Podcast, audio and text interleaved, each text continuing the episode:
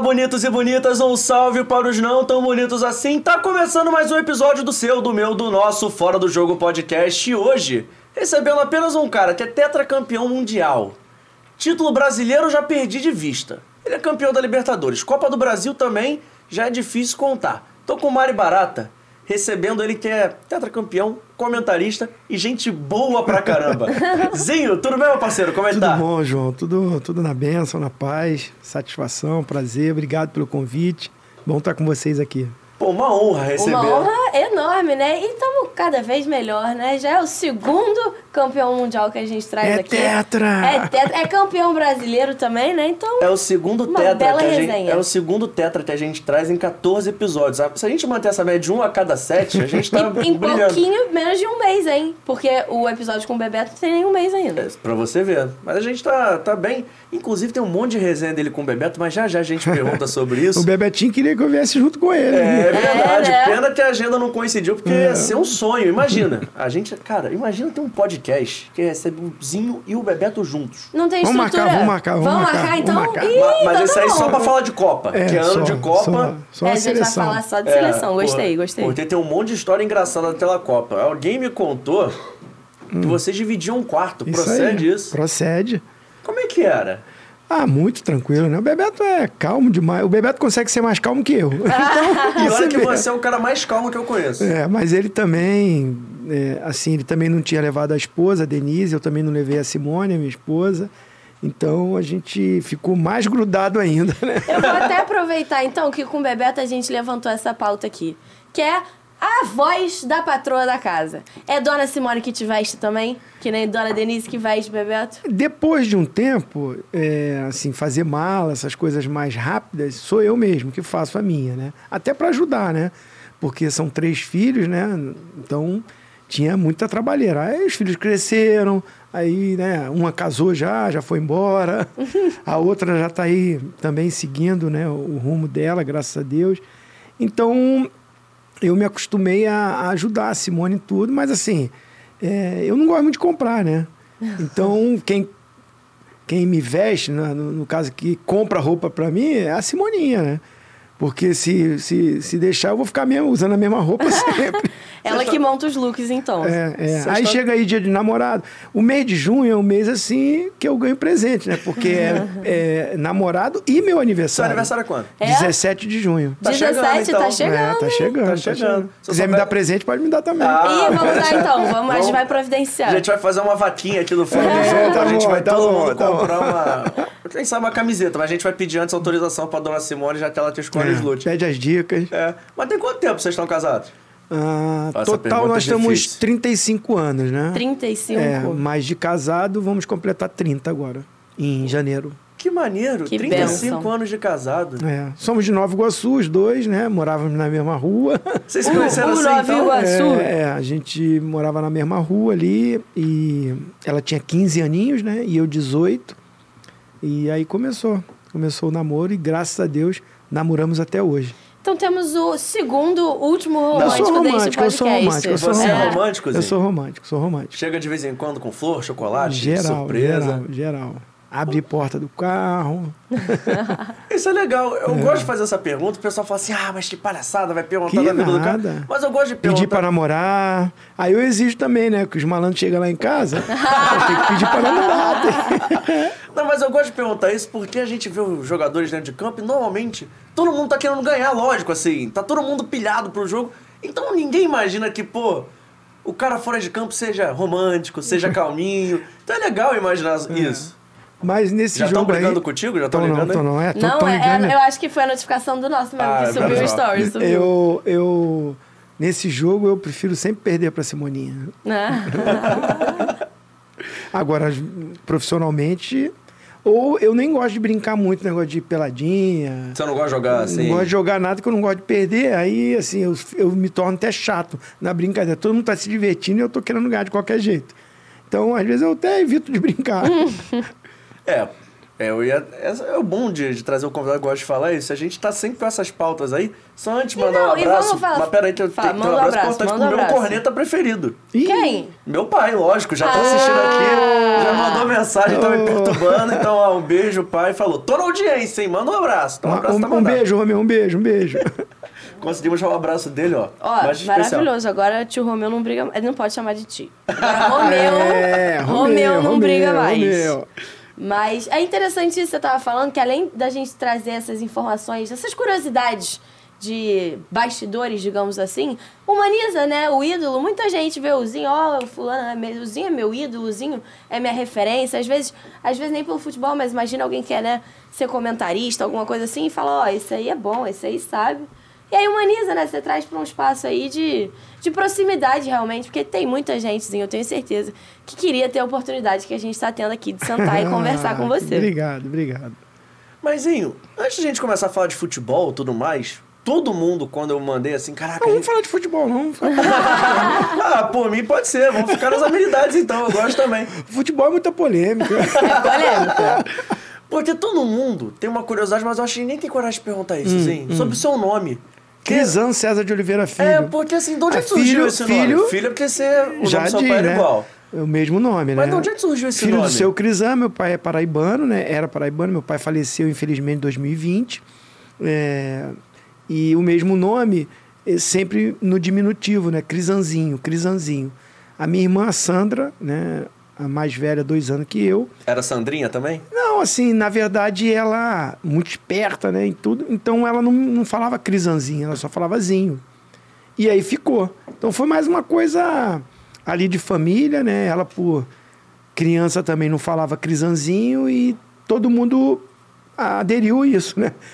Mais fácil, né? É, muito mais, cu- fácil. mais ficou, curto. é, e ficou zinho. De repente, se fosse Crisan Sérgio de Oliveira Júnior, seria mais um Júnior. né? É Mas aí verdade. tem Era tantos Juninho. jogadores aí, É. Júnior, Júnior, Júnior Capacete. É verdade. Tem muitos. Então ficou até legal, né? Essa coisa de ser o filho aí, Crisanzinho e ficouzinho, lá na Baixada, lá em Nova Iguaçu. Isso é coisa de carioca mesmo, né? Adoro isso. A gente tem uma, uma simplicidade, é pronto. Então vamos simplificar o nome, chamar por apelido. E pegou, né? Zinho, É. tá aí. É um nome marcante. Sempre bom, né? Geral falar, ah, tem que ter uma marca. Então pronto, Zinho. Não, tem- não tem Zinho. marca melhor do que Zinho, que é diminutivo, curto. Mas tem uma um história afeto, legal, né? por causa da Copa de 94, é, a gente campeão do mundo. é, eu, agora há pouco tempo, teve um jogo que foi transmitido pela. Ainda tinha Fox, né? ESPN Fox. E um jogador chamado Zinho, Zinho Van Hausen. Ele até agora estava jogando no Genoa, da Itália. É, mas nessa época, não sei se ele estava em algum. no Bruges, alguma coisa assim. E um dos nossos comentaristas, o Eugênio Leal, muito estudioso, achou estranho, né? Zinho Van Hausen. E aí foi pesquisar. Ou seja, o pai dele, fã da seleção de 94, Chamou de Zinho. belga, Olha o pai isso, belga, gente. fã da nossa seleção e gostava muito do meu estilo de jogo, da, da, da- daquilo que ele enxergava ali da, da seleção. E agora, há pouco tempo, fizemos um- uma entrevista com ele. E eu estava junto, eu, Jean Rod e ele. E aí ele conta toda essa história nessa entrevista, pede para me mandar uma mensagem pro pai dele. Eu até me emocionei mandando a mensagem pro pai dele, né? Porque é uma baita de uma homenagem, né? O cara, Lógico. o cara colocar o nome do, do filho dele, né? A gente que é pai, né? Eu sou pai, é, a importância que é o filho na sua vida e nesse momento você pensar num ídolo que é de outro país. Então foi uma das maiores homenagens que eu recebi, né? E o nome dele próprio. Porque o meuzinho é apelido. Aham. O dele é nome próprio, Zinho Van Hausen. Olha Ele lá, fala- chegando na Bélgica. Ele né? falou Tem que... crisãs por aí.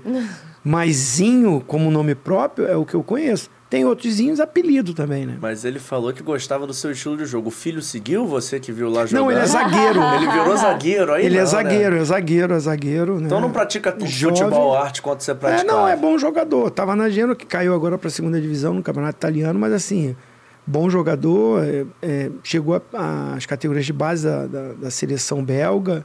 Então tem um futuro pela frente. Mas é zagueiro, não é, não é meia. Não gosta de fazer gol, gosta de impedir. É, é, ou de criar, né? É. Mas, pô, legal isso. Já imaginou, cara? Não Você consigo tá- imaginar. É muita não consigo. isso. Mas Assim, quer uma pior do que essa? Ah, sempre. Não, eu tava no Palmeiras, né? Aí a gente estava num momento difícil lá. Perdemos. Momento difícil, né? A gente bicampeão paulista, bicampeão brasileiro, campeão do Rio São Paulo. Aí emendamos na Libertadores, perdemos dois jogos, pressão, né? É o Brasil. Aí a torcida do Palmeiras na porta do CT e querendo conversar, querendo conversar, fazendo manifestação. E aí falou: não, então tem que vir aqui o treinador e o Zinho, que é capitão do time. E acho que tinha mais um que também teve que descer, não lembro se era o Arce. É, enfim, fomos lá conversar. Então, vários torcedores, a Mancha Verde, né? E o papo daqui, papo dali, aquela mesma conversa. Pô, tem que correr, não sei o quê, porque fulano não sei o quê, aquela toda. Aí lá pelas tantas eu falei, cara, vocês têm que ficar mais calmo, cara, não adianta, assim, isso não vai fazer ganhar ou perder. Vocês estão insatisfeitos? Tudo bem, é a paixão, é. Mas nós também. Imagina, eu quero ganhar mais até do que vocês. Porque eu ganhando é bom para minha profissão. Enfim, aquela conversa aí, o cara, um deles virou e falou assim: Ó, pô, não, legal, obrigado você estar aqui, ó, eu te amo. Eu amo você, você é o meu ídolo. Aí eu, todo mundo olhando, né, os caras todos, e ele não parava de falar isso. Eu falei, pô, o cara gosta mesmo. Pra você ter uma ideia, eu gosto tanto de você que a minha mulher tá grávida. E o teu nome é muito feio. Só que ele não falou isso, né? Ele falou, teu nome é feio, pi. E eu vou botar o nome do meu filho, o seu nome, Crisan. Mentira. No meio daquela Ele falou que é manifesta- feio É. e vai botar Teu igualzinho. nome é feio, teu nome é horrível. Ih, xingando palavrão e tudo aí. Mas eu vou botar o nome de Crisan, Crisan mesmo. Então tem Crisãs aí espalhados, né? Em homenagem, a, principalmente na minha época do Palmeiras, Aham. 93, 94, né? De muitos títulos, né? Tem uma família de Crisãs lá em São Paulo. Porque num jogo de decisão, que foi Corinthians e Palmeiras, 16 anos na fila o Palmeiras. Aquela final do Paulista, né? A final do Paulista. Primeiro jogo a gente perdeu de 1 a 0 gol do Viola, que imitou porco. Imitou o porco e tal. Passou uma semana de pressão. Ganhamos o segundo jogo, campeão. Só que nesse jogo, eu fiquei sabendo essa história há pouco tempo. Porque um rapaz estava com a camisa escrito Crisan e o cara foi perguntar e ele contou essa história. Não, eu fui naquele jogo de 93, eu tinha 15 anos para 16. Meu tio louco pelo Palmeiras, fanático. E a gente entrando, perdemos o primeiro jogo, 16 anos sem ser campeão, contra o Corinthians. Aquela pressão, ele falou assim: olha, nós vamos ganhar, nós vamos sair da fila hoje. E nós vamos fazer um pacto aqui agora. O cara que fizer o primeiro gol do jogo, se for campeão, quando tu tiver um filho, tu vai botar o nome do, do cara. Aí ele, por que ele falou isso? Porque ele não era casado, não tinha essa Aham. pretensão e não tinha filho e já tinha uma certa idade. E o garoto, naquela coisa ali da empolgação e tudo, falou: tá combinado, tá fechado. É sobre isso. Quem faz o gol sou eu, né? Pé direito, faço o primeiro gol e campeão. E isso ficou uma pressão na família toda ali. O tio morreu, faleceu. Então, em homenagem, ficou esse pacto que ele faria mesmo isso. E ele casou. Só que a prim primeiro filho, menina.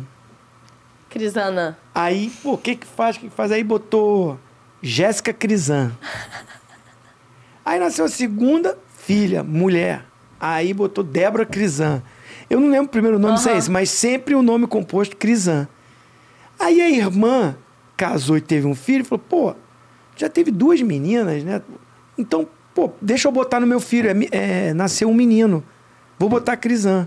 Não, não, mas eu já botei Jéssica. já botei- Aí eu falei: então tá, então vou botar um nome composto também Crisan. Crisan. Então, e aí nasce mais um. nasce- são, acho que se não me engano, são seis.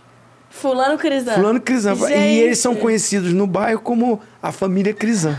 Cara, que legal isso. É espetacular. O que o futebol não faz. E como é que você se sente, assim, em relação a isso, Zinho? Assim, de, de olhar pra trás e falar, nossa, eu marquei É. uma família inteira, marquei pra além de gerações. né? Ah, isso eu falo até de exemplo para essa molecada, né? Para os jogadores jovens hoje em dia, né? Que às vezes não, não percebem a influência que nós, né?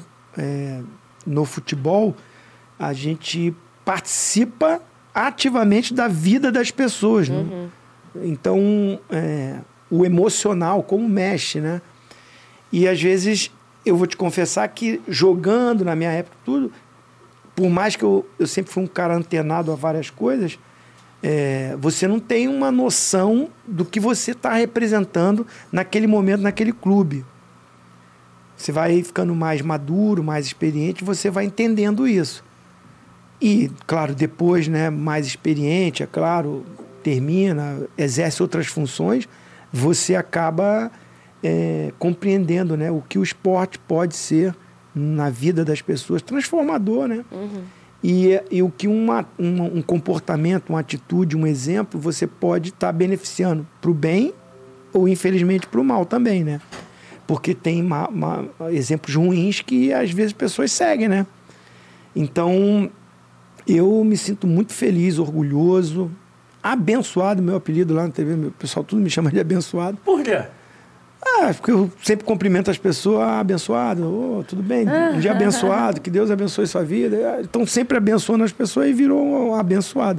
Mas, assim, eu me considero um privilegiado, um abençoado por Deus, porque eu pude, durante mais de 20 anos, né, como jogador, né, é, ter uma carreira limpa, uma imagem, independente se ganhei, se perdi, se fui bom, se fui ruim, se fui o melhor, se não foi, eu nem me considero, me considero um bom jogador e principalmente um atleta profissional para ter essa imagem, para ter esse reconhecimento. Então isso vale mais do que qualquer dinheiro, porque a imagem limpa, né? Uma carreira sólida e que te traz as vitórias, as conquistas, isso é para sempre, né? É verdade. É.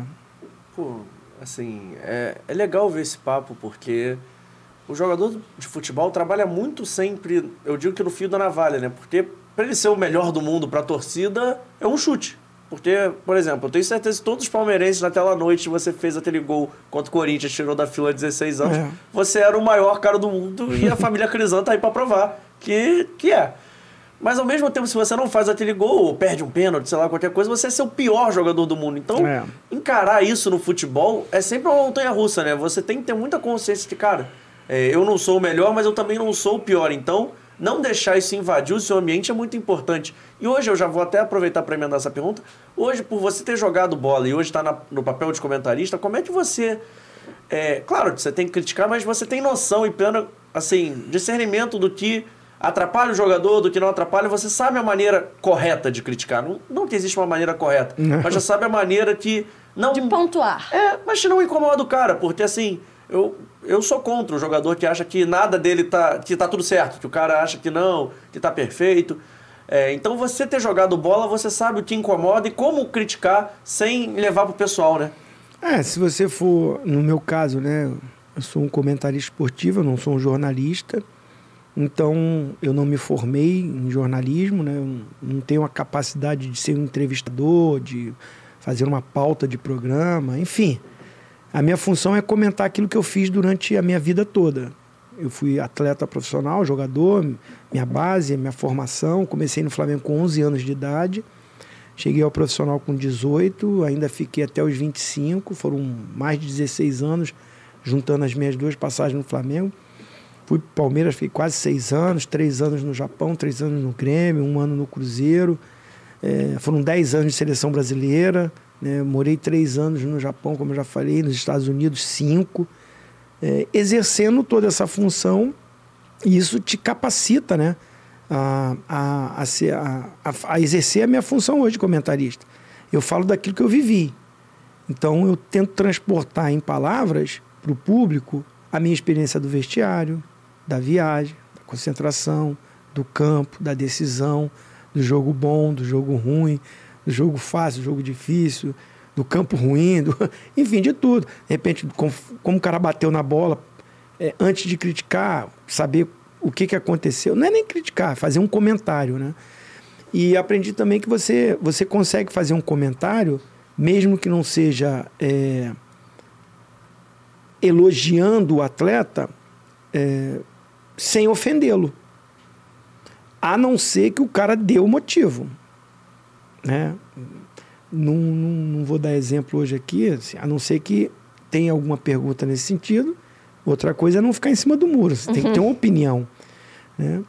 Mesmo que ela não seja aquela que o cara queria ouvir. Mas assim, eu quero dizer o seguinte: ah, o cara vai dá um soco na cara do juiz. Como é que eu vou defender? O cara vai e manda o dedo pra torcida. Como é que eu vou defender? Como é que eu não vou criticar? Como é que eu não vou falar que tá erradíssima o comportamento dele? Entendeu? Então, assim, tem, tem, tem comentários que você não, não tem como não pegar firme também com uma atitude errada que o cara fez. Mesmo porque que eu te falei, eu não fui um fenômeno como um jogador, mas eu fui um, um dos. Me... Não vi atleta profissional melhor que eu. Vi igual. Entendeu? Cumpridor das suas obrigações, não vi. Melhor jogador que eu, vi vários. Então eu posso falar, porque eu tenho moral, a minha imagem mostra isso, de um comportamento errado de um atleta ou de qualquer pessoa no meio do, do, do futebol, sem ofendê-lo. Mas assim, não concordando com a atitude, às vezes, que eu vejo de alguns atletas. Né? Falta de humildade, falta de respeito, colocações erradas. Ah, sai do campo, é, é, joga o treinador contra a torcida. Entendeu? Joga então, a braçadeira no chão. É. Então, como eu fui um atleta que sempre prezei pelo coletivo, pelo conjunto, um sozinho não ganha e não ganha, tem o destaque, tem o melhor jogador, tem o cara que no final, ah, esse é o melhor jogador do campeonato. Legal. Cada um vota no, do jeito que quer, democracia. Mas para ganhar, para ser campeão, é um conjunto. Já aconteceu de algum jogador vir reclamar? Os caras mandam mensagem pra você, pô, me criticou, não sei o que. Hoje, hoje em dia, você acha que o jogador de futebol já aceita melhor essa crítica? Ah, hoje está difícil você falar diretamente com um atleta, né? É. Imagino para vocês, para conseguir trazer um jogador aqui atual. Porque tem um staff todo ao redor, o próprio clube às vezes limita. E eu entendo, né? Porque também hoje ah, mudou muito. Eu peguei ainda um pouco é, dessa tecnologia, né? Dessa, dessa evolução. Mas antigamente o repórter entrava dentro do vestiário. A gente estava tomando banho depois do jogo, o cara estava ali. Até é exagerado isso, né? É, é, eu, eu, eu acho que assim um tá até certo. demais, né? Agora, assim, é, às vezes é importante, cara, o cara ter a voz, né? Poder até se defender de alguma situação. E ele é tão blindado, tão blindado, que fica no ar. Você não sabe, né? Você vai analisar em cima do que você está vendo ali. Mas de repente tem um motivo para aquilo tudo ali. Mas como você não tem tanto acesso, eu particularmente, assim, não tenho problema com nenhum jogador que, que me vem à cabeça aqui. Até os que eu já fiz alguma crítica um pouco mais forte. Às vezes são poucas quando eu encontro. é, não tive nenhum tipo de problema. Tem uns que às vezes nem, nem te conhece, sabe? Tem jogador hoje em dia. Como assim? Mas tem cara que não te Tem. conhece? Não é possível. Não, Zé. isso aí. Tem, tem uma molecada que sobe aí que é meio desligadíssima, Desligada. não sabe? Jogador da, da- de- Eu, no caso, tô na mídia todo dia, na ESPN, né? Então tô nos programas todo dia. Acho que é O os cara te caras conhece mais. Zinho comentarista. Aí você tá me falando. É, mas assim, os jogadores mais experientes, os caras mais ligados, até conhece, sabe o que você já fez e tudo. Então, assim, resumindo, não tenho nenhum tipo de problema, porque eu também tento ser o mais coerente possível. Você falou dessa questão de deles estarem muito blindados, mas ao mesmo tempo, eu sinto que a rede social, ela trouxe também a sensação assim, por exemplo, imagina que você fez um comentário X durante alguma transmissão Y. E aí algum jogador não gostou, você pode não ter falado nem diretamente sobre aquele jogador, mas fez um comentário que desagradou alguém. Aí a pessoa vai lá e posta, por exemplo, no story do Instagram, posta um baita desaforo, porque aí fala, ah, fica no calor do momento e posta. Aí dá uns 10 minutos, aí aparece a assessoria que fala, pô, amigo, então, apaga isso, sabe? Não tá legal, dá uma segurada. Eu acho que, ao mesmo tempo que blindou muito realmente, tem pouco acesso, acho que também ajudou a criar os leões, né? Não, E sem dúvida. Isso faz parte do futebol moderno, né? Querendo ou não. Mas aí eu aproveito já pra perguntar: você acha que esse boom das redes sociais atrapalha muito o desempenho dentro do campo? Depende do, do jogador, né? Eu, particularmente, uso bem a- bastante as minhas mídias sociais para minha profissão, né? Para divulgar os trabalhos. É, Então vai divulgar o fora do jogo mais tarde. e Por sem favor. dúvida, vamos tirar uma Por foto, favor. vamos postar. Fazer É, aquele jabá ao vivo, Mas né? assim, é, a minha vida pessoal não é toda hora que eu posto. A não ser um, um aniversário, uma coisa assim, né? Uma homenagem a, a alguma pessoa em especial. É, e eu vou te falar que eu não fico também olhando todas as. as respondendo. Não dá tempo, né? Porque às vezes são muitas. É, então eu não, eu não sou um cara também que fico. Tiro um tempo para ficar no celular olhando só Instagram, Twitter. Twitter eu nem entro. É melhor. Não, Twitter não dá. É melhor. Twitter aí é, é pesadíssimo, né? É, Mas você é meio blogueirinho, então, Zinho? De vez em quando você vai lá, faz uns stories Faz no Instagram? stories, faz Não, uma, não, faz uma não. Não é muito a publicidade. sua, não. como eu te falei, as coisas assim, para divulgar um. Vou fazer o jogo da Libertadores. Aí você posta. Aí eu posto para divulgar Vai e tal. tá, sei lá, tomando um café. Você Não, não, não, faz toda um hora story, não. botando Uma- um mas filtro. uma- uma Ah, publicidade, você, faz? né, se vocês vierem a me seguir, você vai ver que. Eu já te é, sigo. Então, eu. é, não é todo dia que eu posto coisa. Eu sei, mas tô perguntando porque é muito engraçado, porque hoje em dia. Não, É não, até não. uma discussão que a gente pode ter, porque na sua época isso não existia. É verdade. O cara que era popstar, o cara dava entrevista na televisão. Hoje em dia, o cara não precisa da televisão da entrevista. Ele pega o telefone, É bom. faz uma câmera. Não, é legal, é bom, é, ajuda, né? Você vê muitas pessoas, né, tendo possibilidade através das mídias sociais até ter remuneração, né? Abriu muitas portas. É, mas se não, como todas as coisas, né, tudo muito exagerado, e se você não sabe utilizar, gera uma situação ruim, como você acabou de me perguntar, né? Vamos dizer, o jogador vai lá, no calor ali da emoção, dá uma resposta, cria uma polêmica, né? a coisa fica, toma uma proporção absurda. Ah, uma outra coisa, as fake news. É um absurdo, já fizeram comigo, né? De pegar uma foto minha é, com o microfone da ESPN e colocar palavras que eu não falei num programa. Aí o que, que acontece? Tem cara que parece que não tem o que fazer, só fica nas mídias sociais ali. Aí o cara vai, bota para um grupo, bota para outro, bota para outro. Quando você vai ver, até provar que não foi você que falou, aquilo ali vira verda- verdade. A ponto, sim, do cara falou, ó, Zinho, você tá vendo? Eu nem, nem sabia. Ó, tá uma polêmica. O que que foi? Ah, falando que você disse que é, tá- tá- achava bom o Barcelona de Guayaquil ganhar do Flamengo porque tava chato já só final brasileira na Libertadores. Falei, cara, quem me conhece e me acompanha nos comentários, quando que eu falaria isso?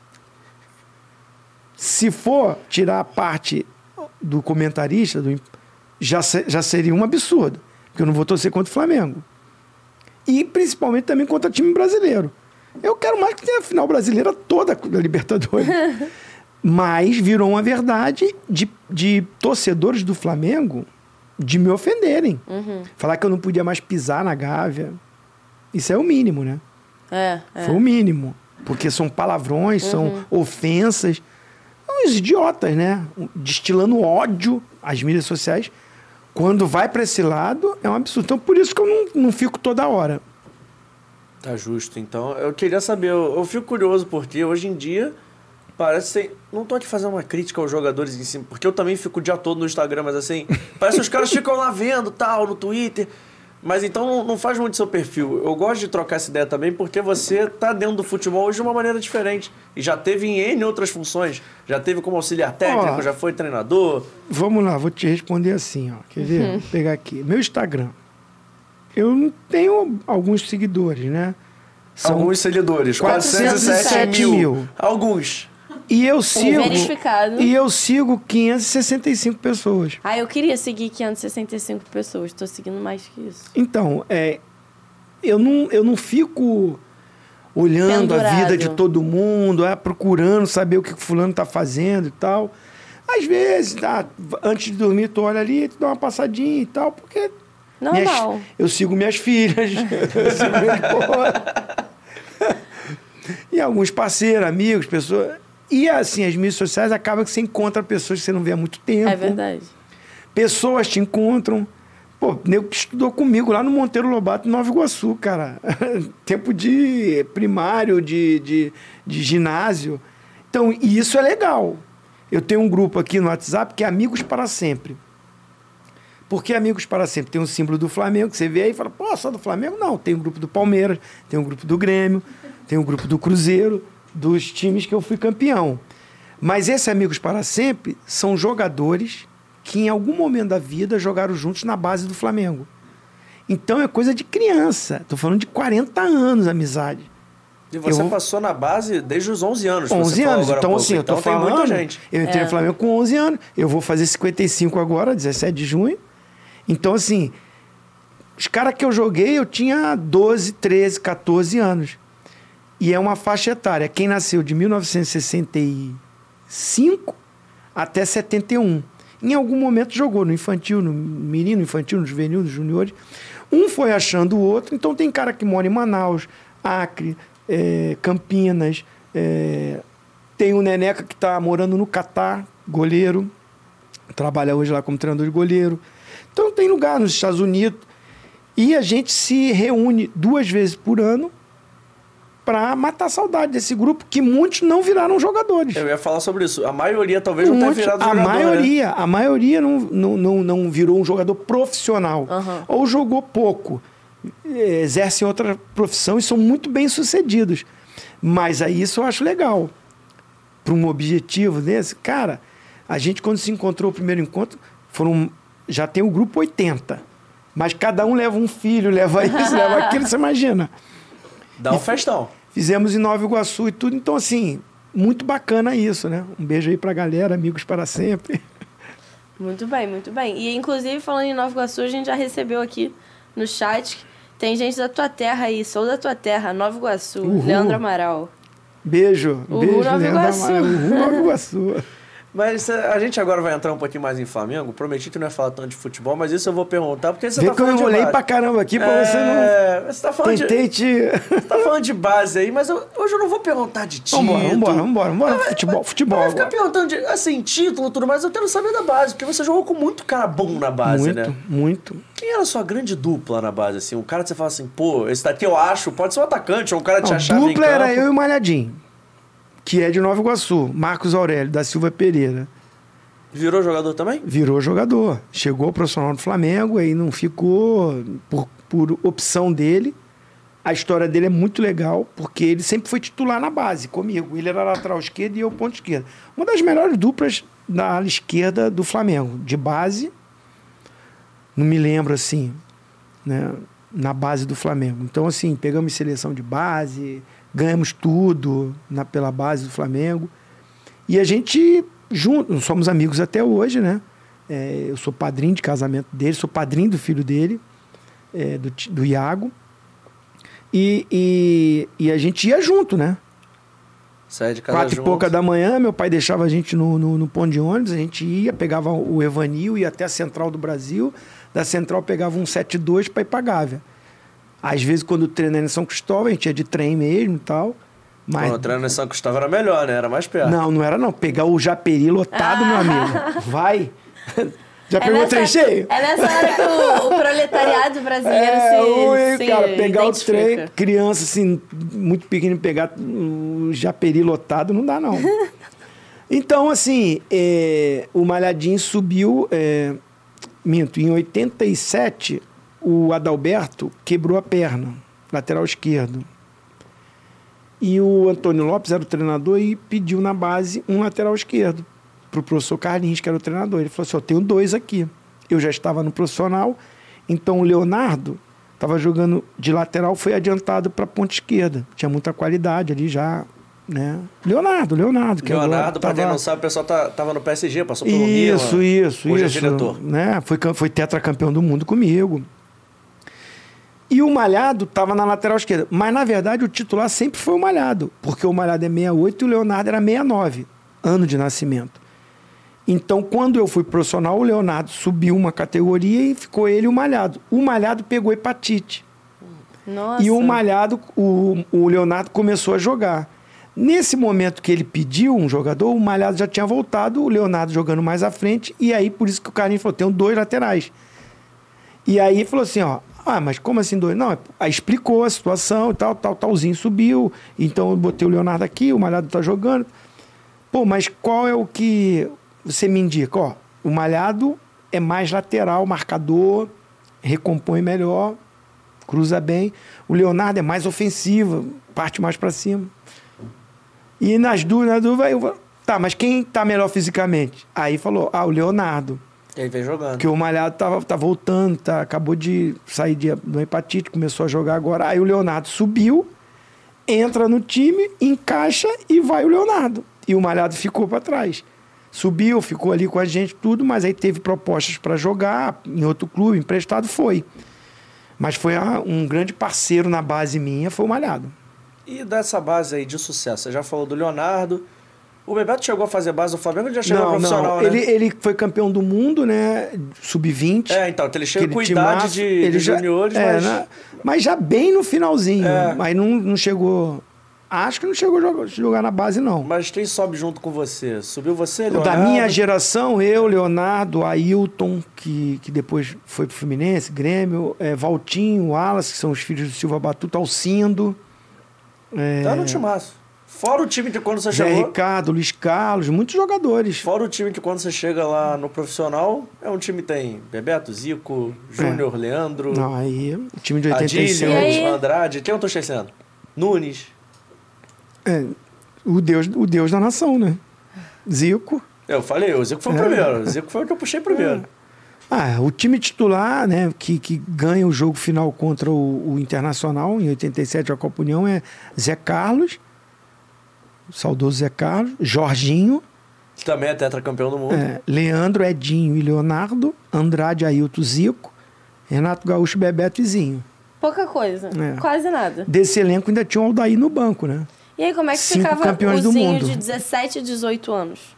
Olhando aquilo. Falei, Ih, agora eu vou jogar com esses caras. E, E aí? como é que era o Como é que foi, O é? Zinho, 17, 18 anos, falando assim: caraca, eu tenho vaga nesse time aqui. Como é que era? É verdade. Não, aí, aí eu verdade. já, aí eu já tinha 19, né? É, então o Zinho de 19. Como é, É, mas assim? eu subi com vaga. 18 mesmo, em Então, 86, 18. campeão carioca. Não, o duro foi o primeiro jogo, né? Pra entrar.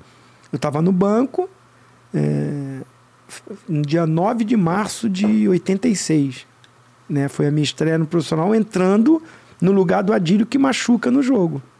Aí, Pressão. pressão, né? Ah, Uma pressão assim, não é nem a- o time tava bem, ganhando, já tinha tava 2 a 0, dois gols do Bebeto. É, mas é mais aquela ansiedade, Aham. né, da- do garoto, pô, vou, vou entrar em campo pela primeira vez no profissional. Você não dorme nem direito, né? O dia anterior, né? Aquela expectativa de, de você poder entrar, né? Um sonho, né? Realizar um sonho, né? Moleque que saiu de Nova Iguaçu com 11 anos de idade, tudo isso que eu já falei aqui, ônibus, trem, né? um sonho da família também, né? Minha mãe profetizou isso em 70, quando eu tinha três anos. Ah, a história vem toda, né, nesse momento. Passa um filme na cabeça? Sim. Foi no Maracanã, sua estreia? Não, não, foi no Caio Martins. Mas mesmo assim, como é que é? Porque eu imagino, subir o túnel ali, ou passar pelo túnel, ver a galera toda. É, diferente? Maracanã, é, Maracanã. A chegada no Maracanã com o ônibus, antigo, né? Foi um Maracanã antigo. Maracanã Ali- do Geraldino. É, quando a gente vinha ali, saía do túnel Rebouças, não tinha linha amarela, não tinha nada disso, né? Então a gente concentrava é, é, em São Conrado, mas vinha pela, pelo túnel Rebouças. Longe, hein? É, é, porque não tinha. voltão. É, É, não tinha, não volta. tinha linha amarela, não tinha essa coisa, né? Para você, para você fazer. Então, quando a gente vinha ali e aí você vem pela Leopoldina, né? Pega ali, aí você vai subir aquele primeiro viaduto, porque a gente rodava o Maracanã para entrar pelo portão. Agora é o 2, né? Antigamente era o 16. Quando a gente chegava ali, já via carro estacionado, porque os carros estacionavam na rua. Não tem essa, não tinha estacionamento. Tinha já o FRJ, tinha- mas assim, a galera largava os carros no meio da rua ali, nos canteiros. Quando a gente já via carro ali estacionado, e hoje vai lotar. Hoje a nação tá aí. então isso já mexia, já arrepiava, né? E aí quando o ônibus começava a diminuir a velocidade, porque já tinha torcedor. Então, a atmosfera do Maracanã fora. Imagina você aquecendo, já escutando, porque tinha a geral na Aham. época, né? Então, o nosso aquecimento aqui tinha uns, umas janelinhas assim, que dava para você ficar escutando o barulho do Maracanã, pulsando. E a gente aquecendo ali dentro. Aí, quando vai entrar em campo, caminhava aquilo tudo ali, aquele corredor, para subir o fosso. Aí, quando você subia, o Maracanã se abria. Espetacular. Não tem como o cara não tá motivado. Você lembra do seu primeiro jogo no Maracanã, profissional? Profissional, Porque tem muito jogo de preliminar também. né? muito. Isso era bom. Você gosta, você gosta da preliminar? Você acha que faz falta? Não, para base é- faz falta, porque o, a gente é, já, já começava a ser moldado ali. Uma faculdade, né? Você tava, ah, jogo 5 horas da tarde. Uma hora começava a preliminar, um e pouco, assim. E muitos torcedores gostavam de chegar cedo para ver, ver, os né? times da base. Então você já era um pouco conhecido para você chegar ao profissional. O cara, o cara frequentador de Maracanã já, já conhecia. E pra gente também quebrava um pouco aquela coisa da pressão, né? Por mais que não era o jogo principal, mas você tá ali, ah, Vasco e Flamengo, de base. Hum, Porrada comia. Couro comia, né, Zinho? Couro comia, não tinha jeito. Mas, e assim, a galera já começava a vibrar, porque é rivalidade. Então isso já preparava, já preparava a gente. Tem algum jogo de preliminar assim, você lembra que, ou pô, eu fui muito bem, ou aconteceu alguma coisa que foi assim, fora do comum? Tem alguma história dessa de preliminar? Algum gol, alguma parada? Porque assim, todo mundo quer falar do jogo do glamour. Aquele lá que você brilhou no profissional, mas é ali na base que você começa a plantar a semente, ah, teve né? Então, muitos, muitos. O campeonato, a base, uma, uma preparação sensacional, grandes times, né? E assim, muitos jogadores que a gente depois se enfrenta no profissional, a gente já se enfrentou na base. Tem algum que, que você enfrentava lá na base e fala assim, caraca, isso era difícil e É, a minha, a minha encontrei geração. de novo no profissional foi A minha geração é, é Vasco lá, tem Romário, Mazinho, né? Mazinho. Bismarck. Imagina um Zinho Bismarck pela base. É, É, então- verdade. Então, então você olha para o Fluminense, é, João Santos, Alberto, sabe? Então a gente sempre estava confrontando, né, com jogadores que depois mais tarde a gente jogava contra no profissional também. E jogava junto na seleção, como no caso do Mazinho, né? Vocês foram tetra juntos. Sim. Não, e depois a gente jogou junto no Palmeiras, né? Então, Eu e Mazinho. então olha como é que é diferente, assim. Vocês Mazinho paraibano, como meu pai, então afinidade, né? A gente é irmão amigo até hoje. Mazinho tá morando na Espanha, não Eu tá? peguei o, o Tiaguinho, né? O Alcântara e o Rafinha no colo. Que loucura. É. E hoje hoje, os moleques são monstros, né? e hoje um tava lá na final da Champions League semana passada. É verdade. é legal ver, Zinho, assim, depois... Hoje, quando você vê, você já tá mais experiente, tem 55. Você olha. 54 ainda, 54, Não, 54. 55, falta dias, Não, tá dias, 54 que eu não vou te envelhecer, não sou eu que vou fazer isso. Mas é legal você olhar assim e ver tudo que passou e hoje ver, por exemplo, cara, o Thiago lá na final. Dá uma. Não é nem uma satisfação só de, caraca, ver o jogador, mas uma satisfação de. Pô, o cara, o Mazinho é seu amigo, então, tipo assim, ver o filho do seu amigo lá é Claro. maneiro, assim. Claro, claro, dá, dá orgulho, né? É, O menino deveria te chamar de ou, tio, ou, pô. ou- ou até, assim, jogadores mais jovens que eu joguei, que eu vi começando a carreira, e eu já no final da minha carreira, e que de alguma forma, com, com a minha postura no dia a dia, influenciou esse rapaz, esse jogador, né? Então, vamos dizer, um Felipe Melo, Você pegou ele no Flamengo? em No 2000? Cruzeiro. No Cruzeiro? 2003, né? Ele no Flamengo não, porque... É, que, eu- é que Não, você já- tem uma passagem pelo Flamengo depois, né? Depois do Cruzeiro. Isso eu fiquei na 2004, dúvida. É. 2004. É, é, o Nenê, no Palmeiras, jogou comigo. Tô falando esses que ainda estão jogando, mas Aham. tem uns que terminaram há pouco tempo, mas que é, a gente jogou junto. O Alex, é, que agora é treinador, mas foi novinho pro Palmeiras. E aí você Goleiro vai falar... Jefferson. É, você vai, vai, vai vários jogadores. Os garotos subindo do Flamengo, Djalminha, Marcelinho, Paulo Nunes, Júnior Baiano, Marquinhos, Nélio. Muita galera, né? Essa galera de novo, eles, noven- eles sobem em 92, não é isso? Depois eu, não, não, eu eles, me perco nas eles ganham, eles ganham a Taça São Paulo de 90, sobe, e esse grupo junto Então, é campeão brasileiro em 92. é campeão da Copa do Brasil em 90, campeão carioca de 91 e campeão brasileiro em 92. Eu me apego aos brasileiros que você tem quantos? Eu- É. Cinco. Eu, contei. Olha, imagina você ter cinco Mas peraí, brasileiros nas, 87, nas costas. 92. Vamos lá. 93, 94. Qual tá faltando? 2003. 2003, viu? É. Então são cinco. Você, São cinco. você talvez seja o jogador mais campeão O Andrade brasileiro. também é penta. É, então, o Andrade é penta. O Dagoberto, que jogou no São Paulo. Aí Ele foi tricampeão, né? Tava no Cruzeiro É, também. então ele foi tricampeão no São Paulo, não foi isso? É, É. Eu acho que são- somos nós três, que temos cinco brasileiros. O Andrade vai falar que tem 5,5 que ele foi treinador também de um. vai, vai te O perturbar. Everton Ribeiro pode me pegar aí, né? Porque ele tem dois pelo Cruzeiro, se não me engano, e dois pelo É Flamengo. verdade. Verdade. É verdade. Será que alguém bate seu O recorde? William Bigode eu não sei O- também. Que ele ganhou no Palmeiras, ganhou também no Cruzeiro. E ganhou no Corinthians. É, 2011. Deve também ter aí uns quatro. É, ó. Mas será que alguém bate seu recordezinho? Ah, possível, porque hoje, que bom, né? O futebol brasileiro financeiramente melhorou, os clubes, né? A administração. Você vê que vários jogadores estão voltando da Europa, mas ainda em condição, né? Aquela coisa É, só de verdade. final de carreira. É, clubes brasileiros estão conseguindo segurar mais tempo os jogadores.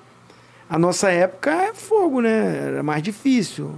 Financeiramente, os clubes. Eu fui vendido por 650 mil dólares. Você pegou uma época de transição, né? Que ainda. que os clubes já estavam começando a vender mais os ativos, não tinha mais aquilo do cara ficar bastante tempo no mesmo clube. Mas quando vendia, era também muito pra dentro aqui do Brasil. O mercado interno era muito forte. É. Então você sai do Flamengo pra ir pro Palmeiras. É.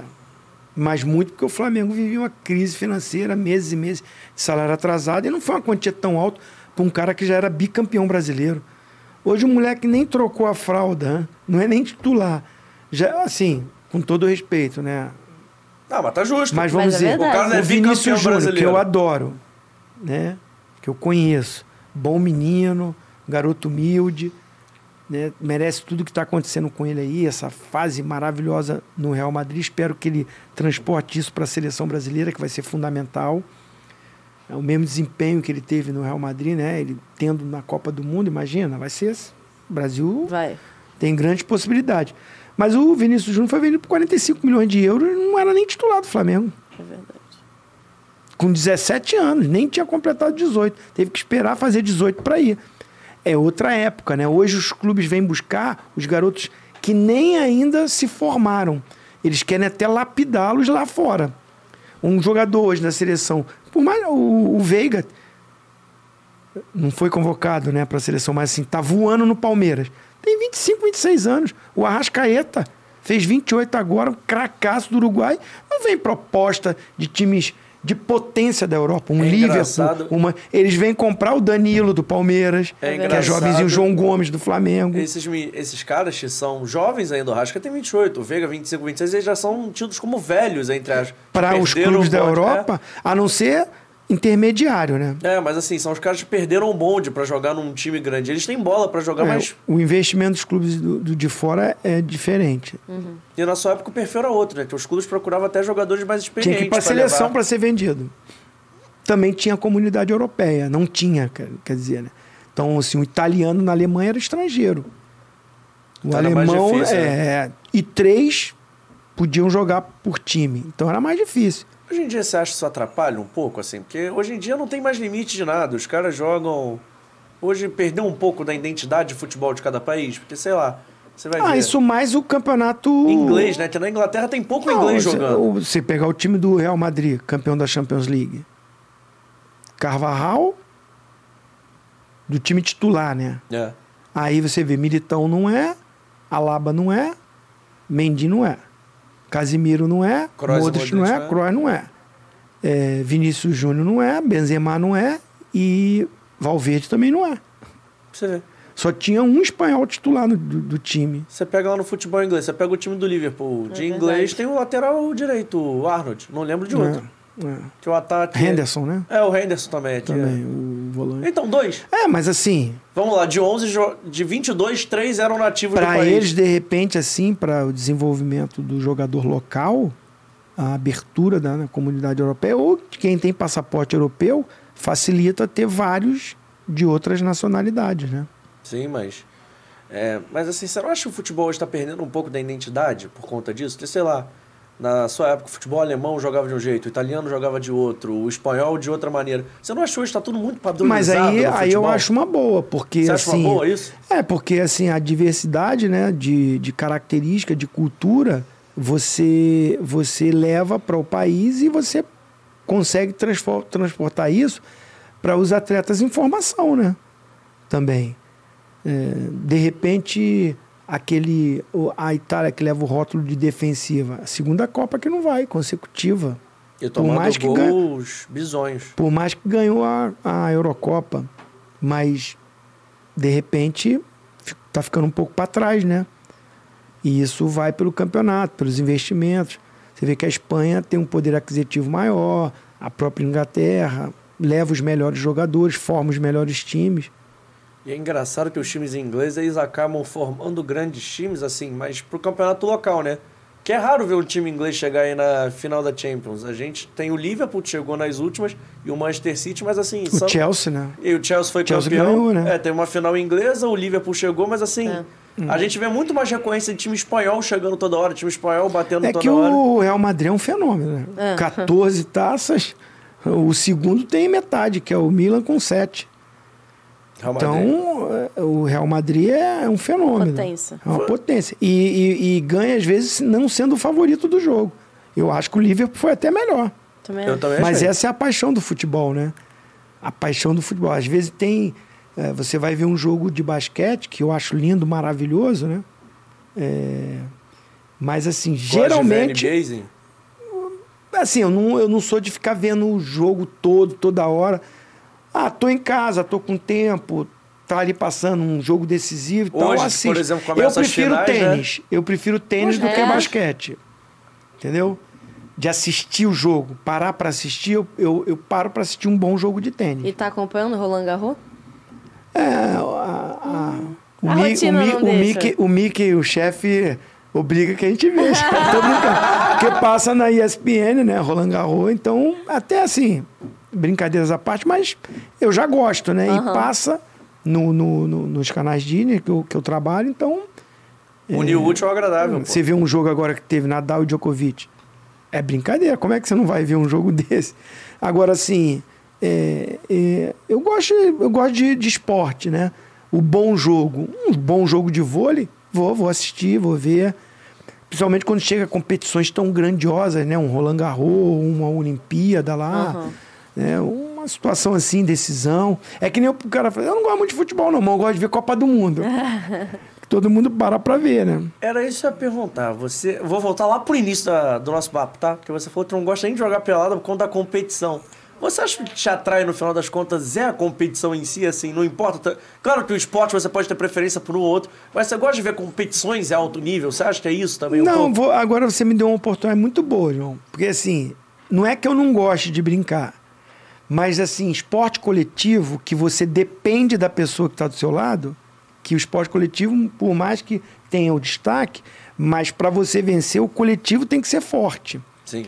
Aí vai jogar nós três contra eles três. Aí eu toco pra ela, ela toca pra você, você perde o gol. Normal. Aí você vai tocar pra mim, aí você toca errado. Aí tu tá Normal na adrenalina, também. com sangue quente, tu reclama. Aí tu, só que assim, pô, gente, brincadeira, para de reclamar. Aí daqui a pouco sai briga. Então, assim, de repente, o tênis eu gosto tanto que é individual. Então, assim, se Pode eu perder, é eu que errei. Foi eu que. Eu não tem ninguém pra me reclamar, pra me botar culpa. Você se resolve E tem depois. muitas vezes que você tá tão nervoso que você que erra. Já viu discussões que tem assim? O cara, pô, tá reclamando do quê? Foi você que não. O cara não admite que foi ele que. Então. Também já tô, não tô conseguindo mais correr como antes, não é a mesma coisa. Então é melhor Mas assim que parou, você brincar ainda- de basquete com o Heitorzão, meu filho, né? Seu filho tem quantos anos? O mais novo, né? O caçulinha tem 17, vai fazer 18 agora em Ó, novembro. mais novo que a gente, viu? É, viu? Mas assim, que legal isso, mas você joga, jogou bola com ele em algum momento? Não, o Heitor não, não gosta muito de, Por de- exemplo, de, futebol. festa de escola, assim, que tem sempre futebol pais e filhos. Nossa. Já joguei, já Era joguei. covardia, né? Já joguei, já joguei. Era covardia, né? O time do Heitor sempre ganhava. Eu queria ser do time do Heitor. E como é que era, assim? Porque você então, falou que tem três filhos, né? É, duas meninas. Duas meninas e um a menino. Thalia tem 27, a Esté tem 25 e o Heitor tem 17. E aí, como é que foi criar três filhos, botar três filhos em escola pra ficar aí, ó. Você imagina, chega. Ih, ih, tá vendo ali? É o Zinho, é o Zinho. Aí fala, aí vai lá e vai, pergunta pro menino, às vezes chega, Na imagina. época, na época de jogador, É bom e é ruim, né? Porque, deve ser um é, assédiozinho, Não, né? não, pra mim não, mas Não? assim, pra eles, né? Ah, Porque imagino. eles estão todo dia no colégio, vocês sabem como é que é, né? Os adolescentes, os bullying, as pegas. Então, assim, a perder um jogo.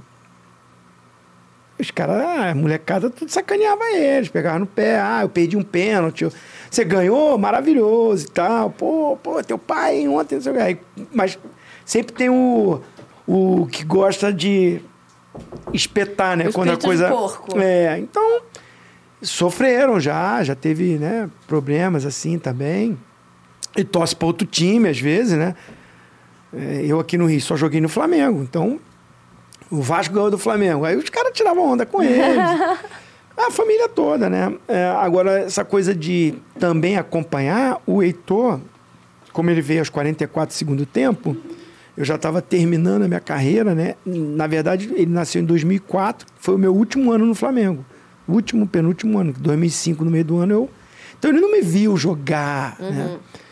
É, acompanhou mais agora eu como auxiliar técnico do Jorginho no Vasco, né? Entrou no, no, no estádio, deu volta olímpica de campeão. É, e as histórias, né? Ver tudo. Então, as minhas filhas né, acompanharam mais é, e, e, e também sofreram mais a ausência, né? Porque o futebol você fica muito tempo fora, viajando, Viajando. jogando, concentração, treino. Então, essa coisa de levar no colégio, buscar reunião dos pais, festa, aquilo e tal. Então, você acompanha pouco. Pra você ter uma ideia, eu não via minha filha nascer, a mais velha. Jogava no Japão, medicina muito diferente, 95. né? Então, eu achei melhor a minha esposa voltar e tê-la aqui no Brasil, perto de todo mundo, só eu que ia ficar longe. E quando ela nasceu, eu estava em Hiroshima. Mesmo que eu tivesse lá no, ela estivesse lá no Japão, eu não ia acompanhar, porque não tinha trem-bala na, na, naquela, naquele momento. Então, ela nasceu aqui e tal. Eu conheci, não tinha FaceTime, Aham. WhatsApp para filmar, aquela coisa toda. Então a fita chegou para mim lá no Japão uma semana depois. Fita cassete. E a mãozinha dela no papel que me enviaram por, por fax, que eu tenho até hoje. Então, isso é não é fácil no futebol. Primeiro filho, não tá ali junto. é, e outra, fui convocado para a seleção. Não adiantava ir para lá porque eu ia ter que vir para cá. Já não vi nascer, fica aí. Eu fui conhecer 45 dias depois. Nossa, É. caramba. Então, E são. era, um, e era um fuso complicado, né? Porque o. Japão é. São 12 horas, 10 horas de É, diferença. aí assim, ah, né, não é tão simples, né? Assim, é, é uma vida. é, parte financeira é boa, é, você joga, fazer o que você ama fazer, trabalhar e ser remunerado dentro de uma atividade que é o esporte, que é o futebol, mas também tem as coisas, os lados negativos, né? Não é só glamour, né? É. É. Você fica doente igual a todo mundo, você fica É. triste igual a todo mundo. Parece que, de repente, o cara que vive assim, né? É, aquilo que a gente falou, o Instagram não vejo ninguém. Triste. que, cara, que- o cara só vive na festa. aqui. Tá ninguém chorando no Instagram, É. só todo mundo dormindo. Tá ninguém reclamando que não tá com dinheiro pra pagar o É, boleto. que a gasolina aumentou.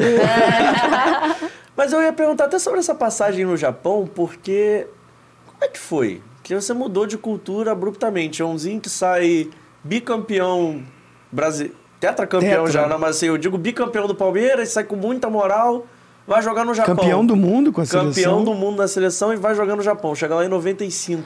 Foi a Por parte financeira, né? Foi a parte Foi a parte financeira, financeira. tinha outra, assim, outra proposta, eu digo, para outro mercado. Por que você escolheu ir pro Japão? Não foi bem uma escolha? Assim, foi uma escolha pela parte financeira e por um projeto que o Japão já estava visando a Copa do Mundo 2002 e eles iam iniciar um trabalho profissional.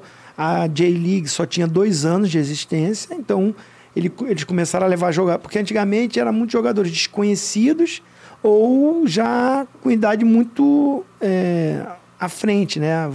Então jogadores muito já em final de carreira. E eles investiram pesado para levar jogadores assim, campeões do mundo, ainda em atividade, ainda no auge da carreira. Tanto é que eu vou ali com 27 anos, novo ainda. Então, então proposta financeira me seduziu, era uma independência financeira. É, tive algumas outras propostas que não foram concretizadas. É, na época tinha a lei do passe mesmo, né? Você era preso ao clube, você, você terminava o contrato, você não estava livre. Como há muito tempo já, já, já, já é diferente, né? Jogador, com seis meses, se não vem a proposta do clube que ele está, ele já pode assinar com outro clube. Então, tinha essa dificuldade também, né? É, é, para você sair. E aí, o campeão do mundo, já, como você falou, quatro vezes campeão brasileiro, já tinha sido uh, quatro vezes campeão da Copa do Brasil, vários títulos estaduais por onde eu passei. Chato, né? Então, assim, é, esportivamente, eu já tinha um e campeão do mundo pela seleção.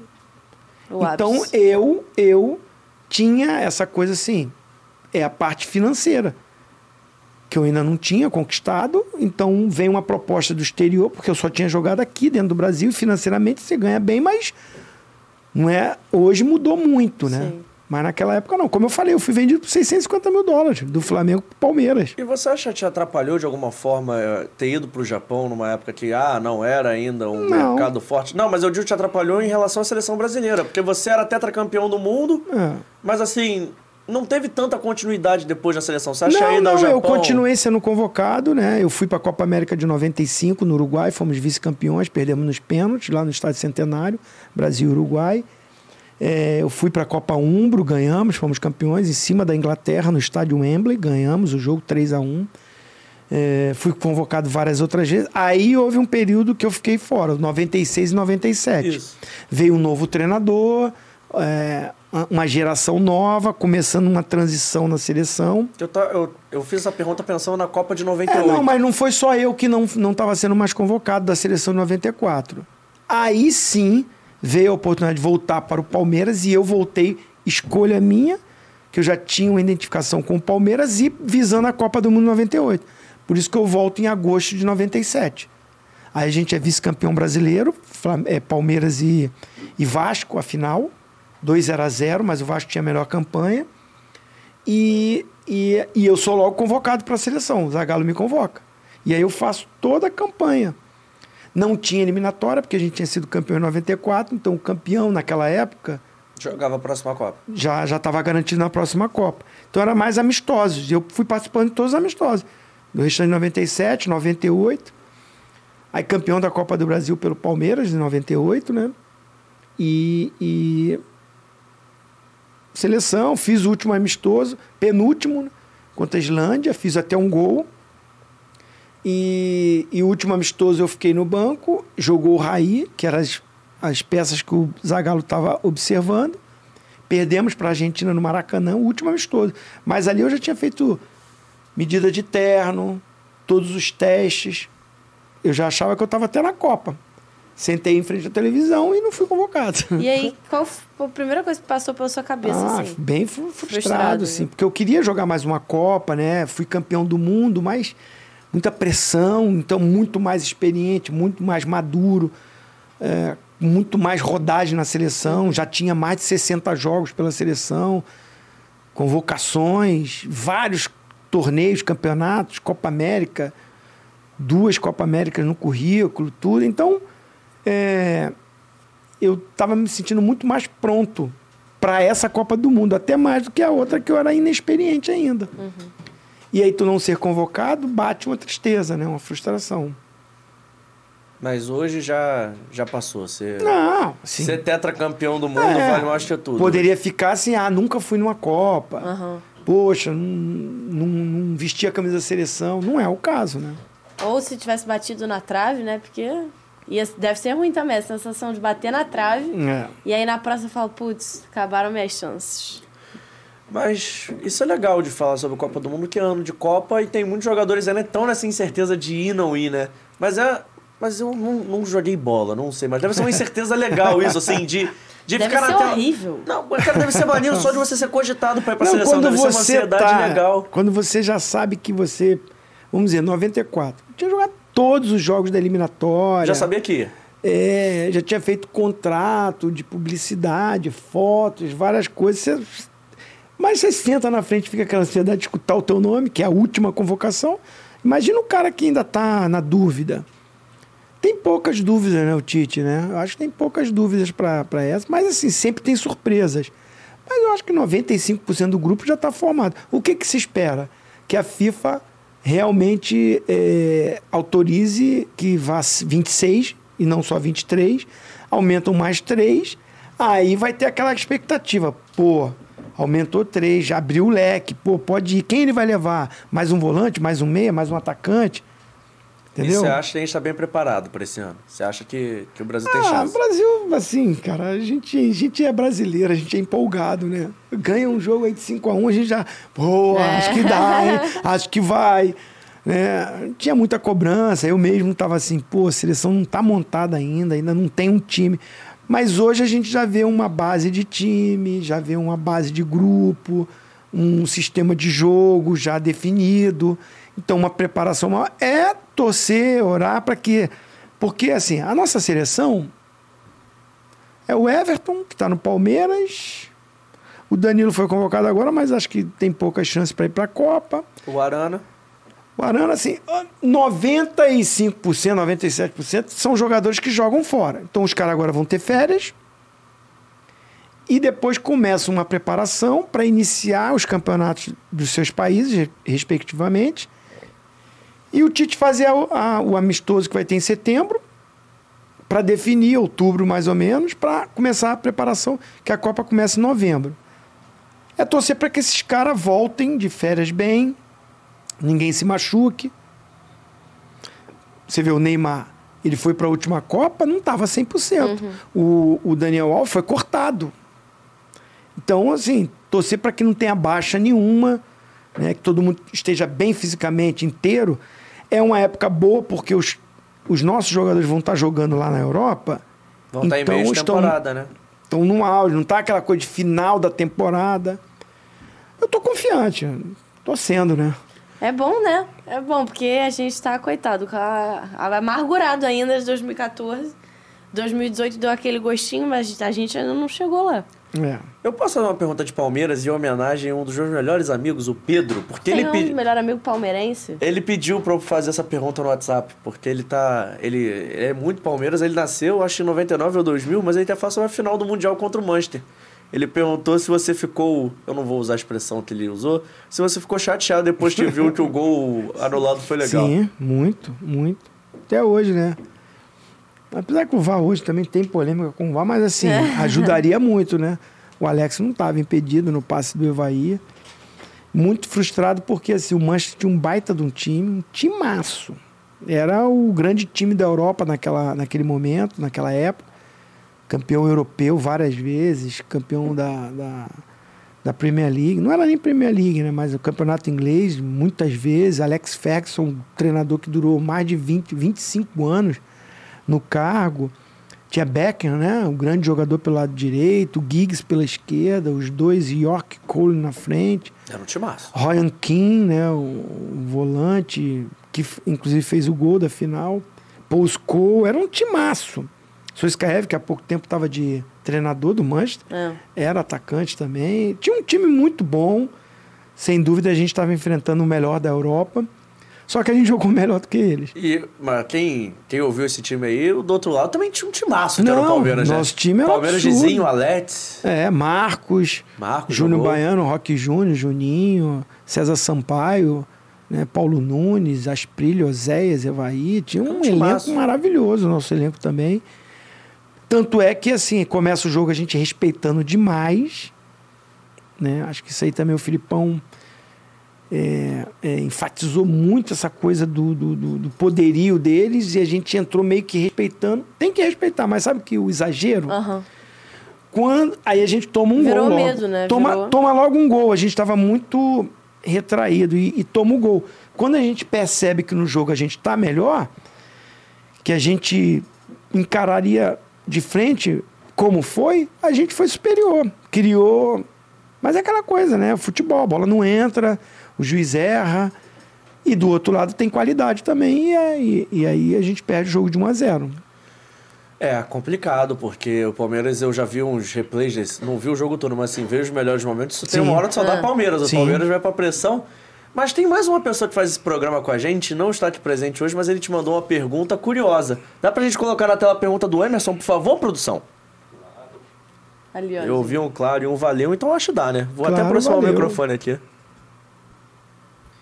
Fala aí, João, e a todos ligados nesse Fora do Jogo, hoje com um grande convidado, Zinho, campeão do mundo em 94, multicampeão em todos os clubes que passou.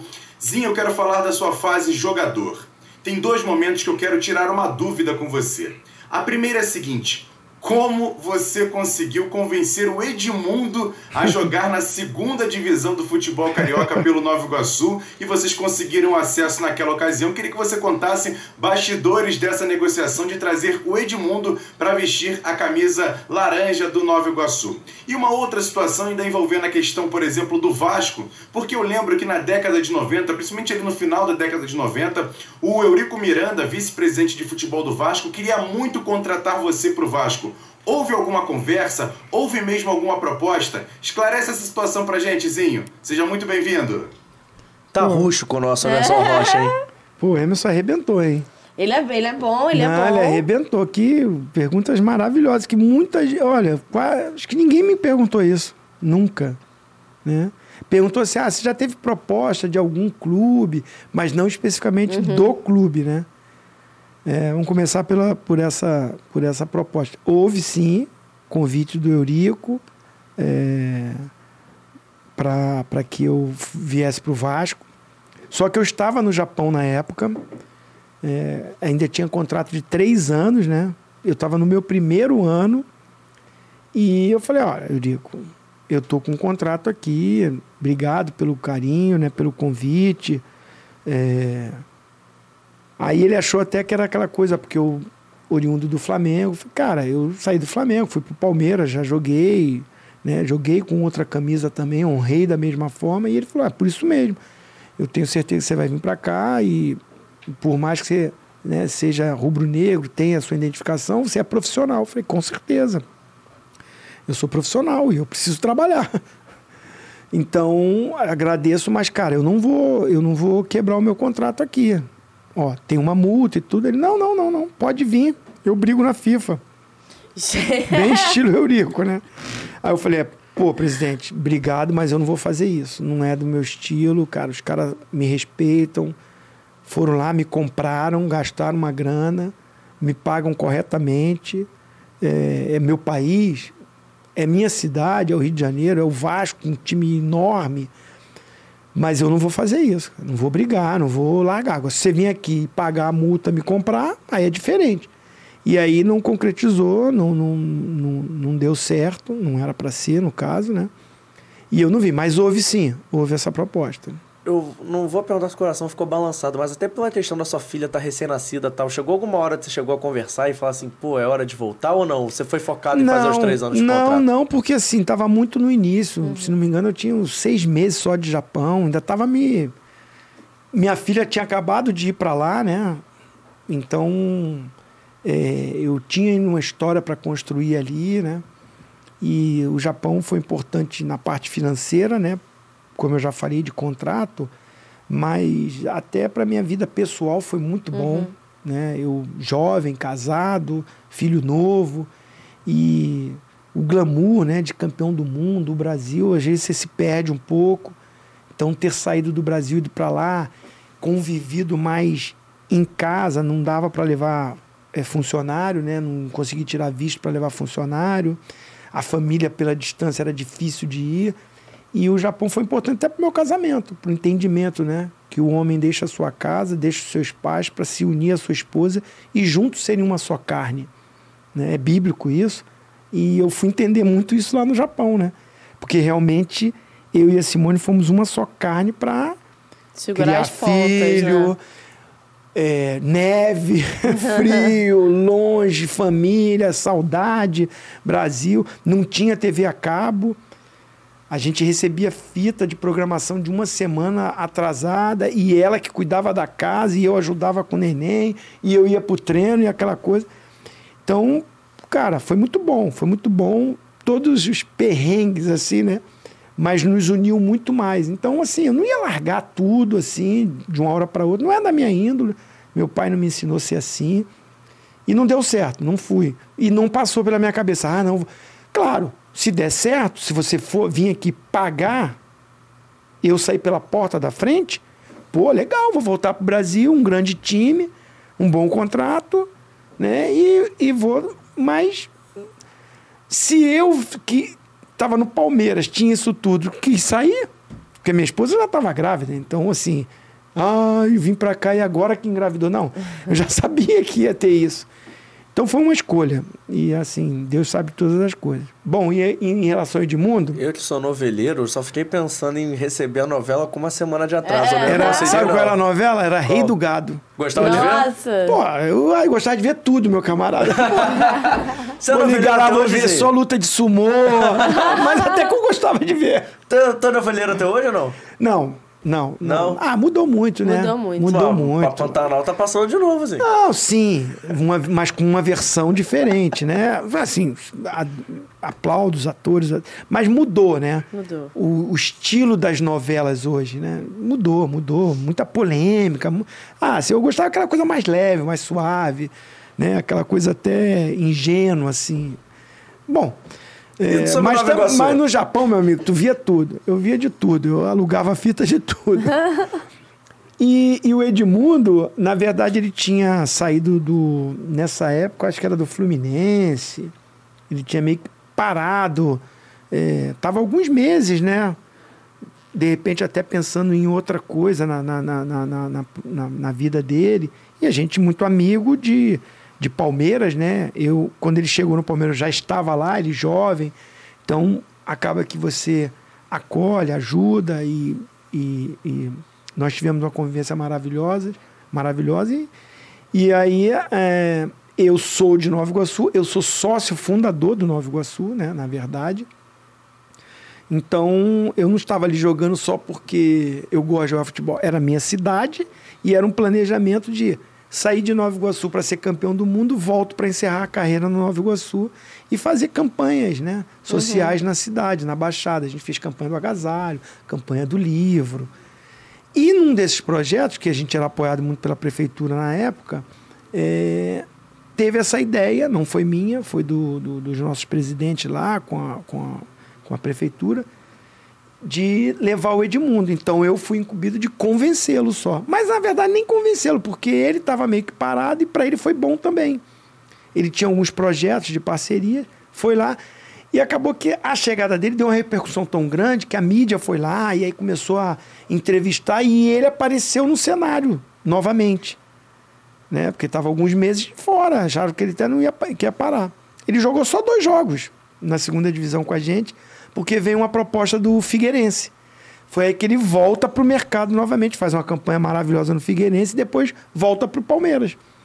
Então, assim, ele nos ajudou nesses dois jogos, na divulgação e tudo, mas ao mesmo tempo o Nova Iguaçu Ajudou recolocou ele. ele. Então foi bom para ele também.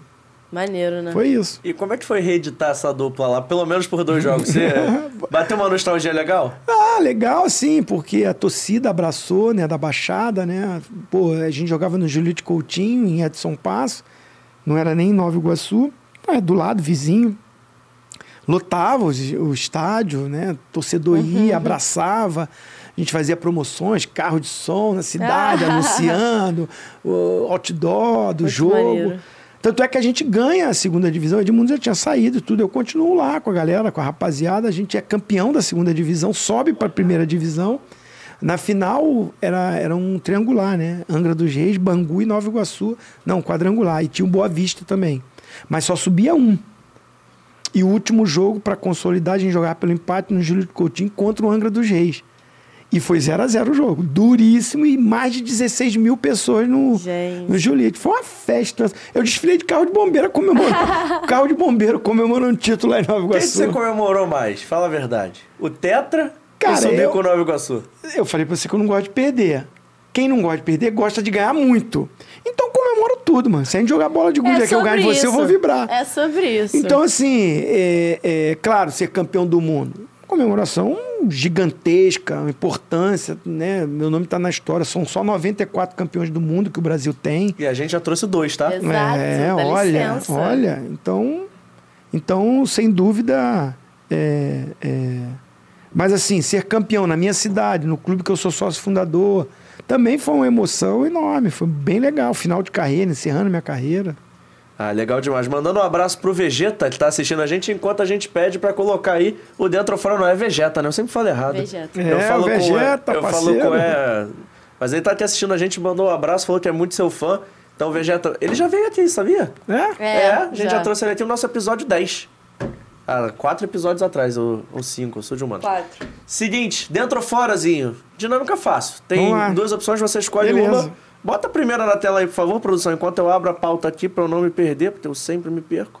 Eu, fa- eu tenho esse problema de vez em quando. Essa é mole, Bebeto ou Romário?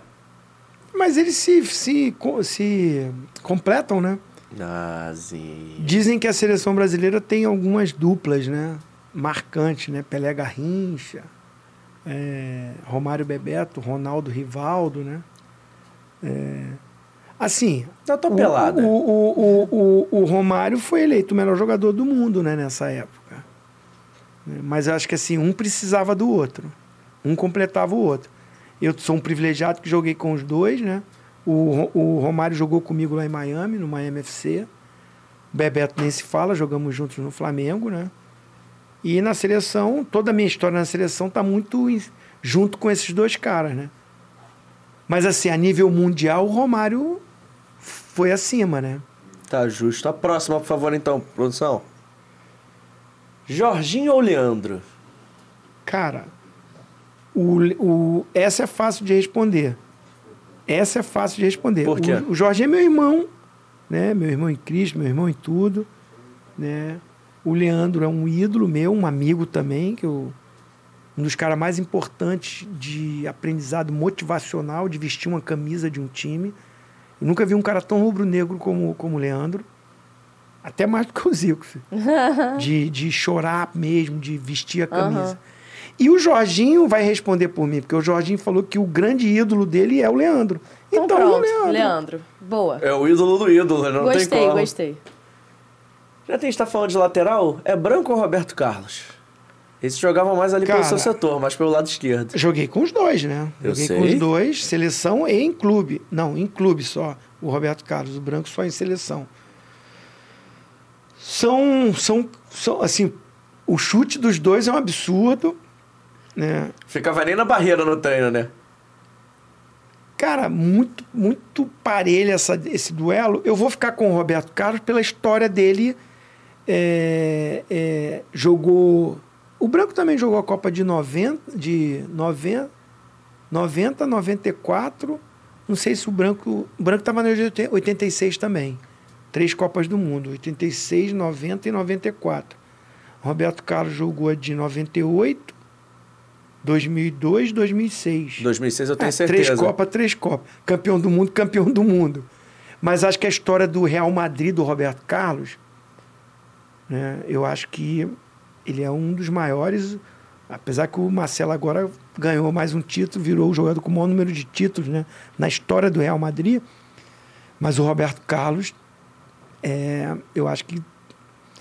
Mais por- pelos títulos na Europa, vamos botar assim. Tá bom. Jogo por jogo, cara, não sei não, hein? Vou, vou, vou vai de Roberto Ah, a Carlos. gente só botou disputa Branco parelha perdoa. hoje. Não, fera. Só. Quando a gente fala de um, não é que o outro é, é ruim, Não, né? lógico, lógico. Lógico, aqui. É, é difícil. Se você fizer uma enquete com qualquer. Até porque aqui o, o sarrafo é muito parelho. Próximo, É. por favor, produção.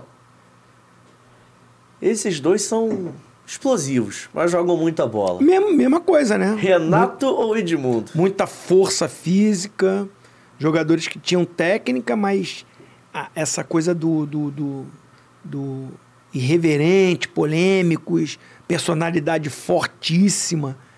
É... Outro, outro, outro duelo. Eu vou ficar com o Renato Gaúcho pelos títulos. Tá. Eu acho que tem, ele tem, tem uma passagem na seleção mais marcante que a do Edmundo.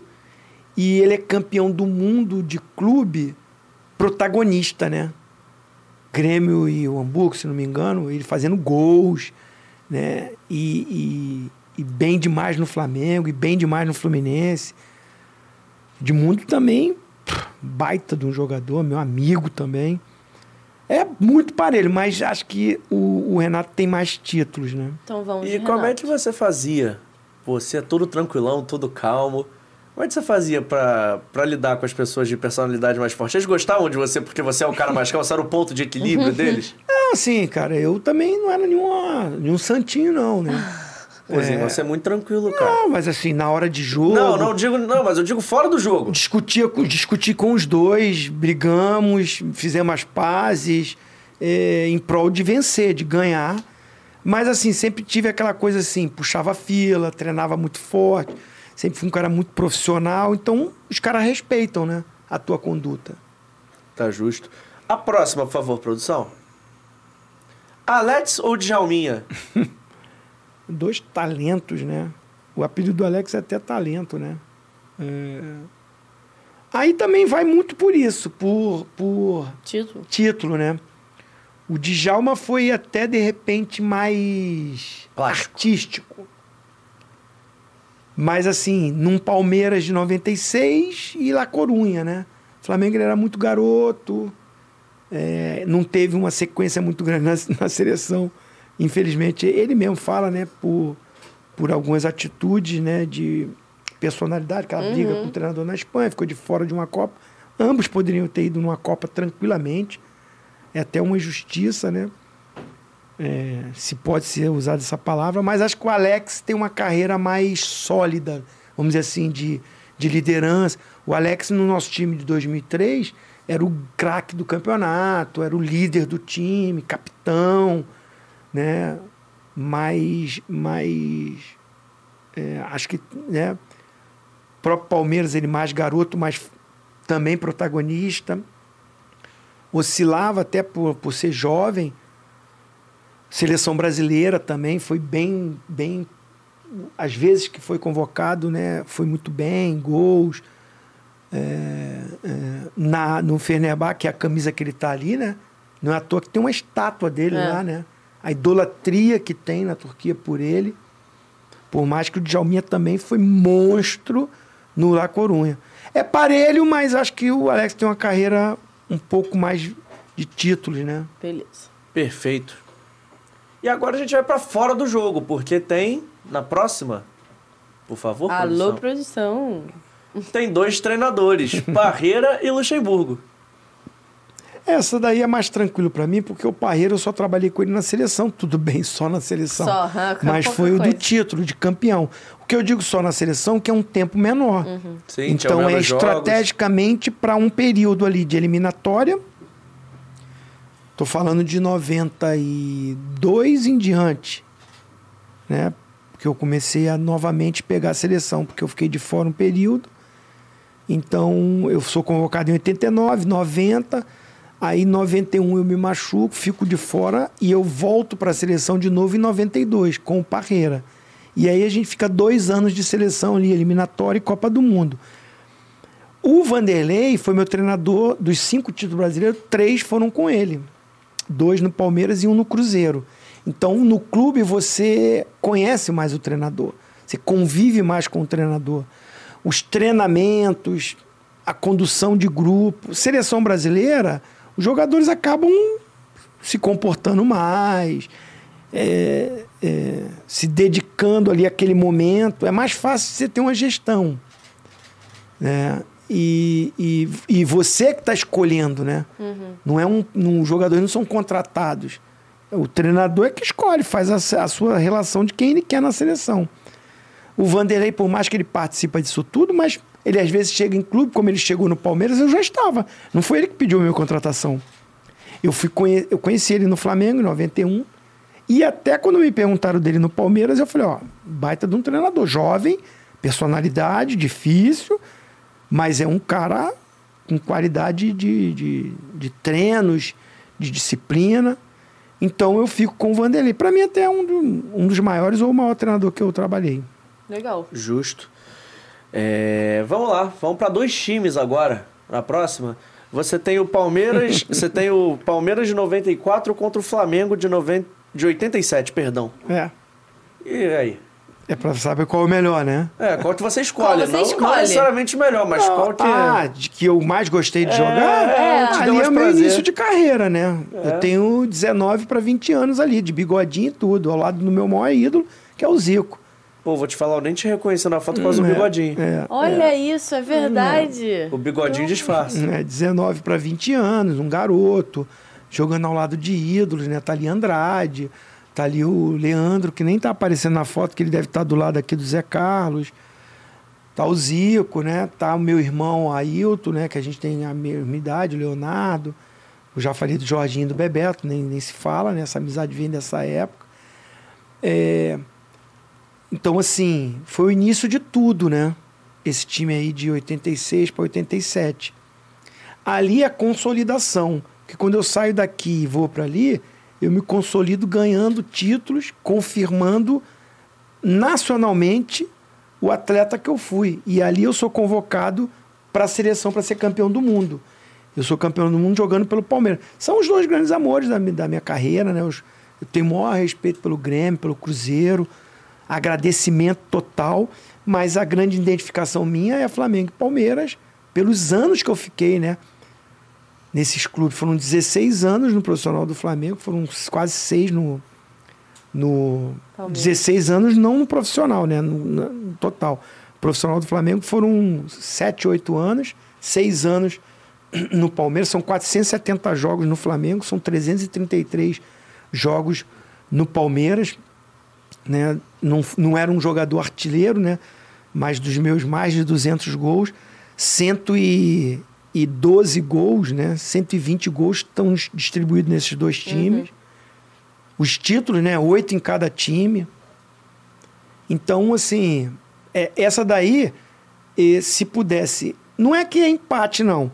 Porque se você for pegar a, a carreira, até parelho, né? Você fazer um tira-teima. Zé Carlos ou Veroso, Jorginho ou Cláudio, aí Leandro e tal. Vai dar até mais o time do Flamengo. Só que aquele time do Flamengo, ó, Andrade, Edinho, Leandro e Zico já estavam no final de carreira. Não eram os mesmos jogadores do que eles foram anos anteriores, de 81, 87. Eles jogaram muito, mas não são nem perto do que eles eram quando foram para a Copa do Mundo de 82, 86. Então, se você pegar aquele time ali, todo mundo no seu auge, de repente é melhor do que esse. Só que esse aqui estava no auge. Se bobear, se fizesse um jogo desses dois times, acho que o Palmeiras de repente era até favorito, porque ali a gente está falando um meio-campo que tinha Sampaio, ali era o Flávio Conceição, mas em, em 93, esse já é o de 94. O de 93 era o Mazinho. Eu e Rivaldo. Quase nada. Edmundo e Havaí. Antônio Carlos, Cláudio Antônio Carlos, Kleber e Roberto Carlos. Então, assim, difícil fazer um tiratema. Eu vou botar empate nessa daí. Vai dar empate? Justo. Vou dar empate, vou dar empate. Acho que assim, pela carreira de cada um de cada um, eu acho o Flamengo até um pouquinho melhor.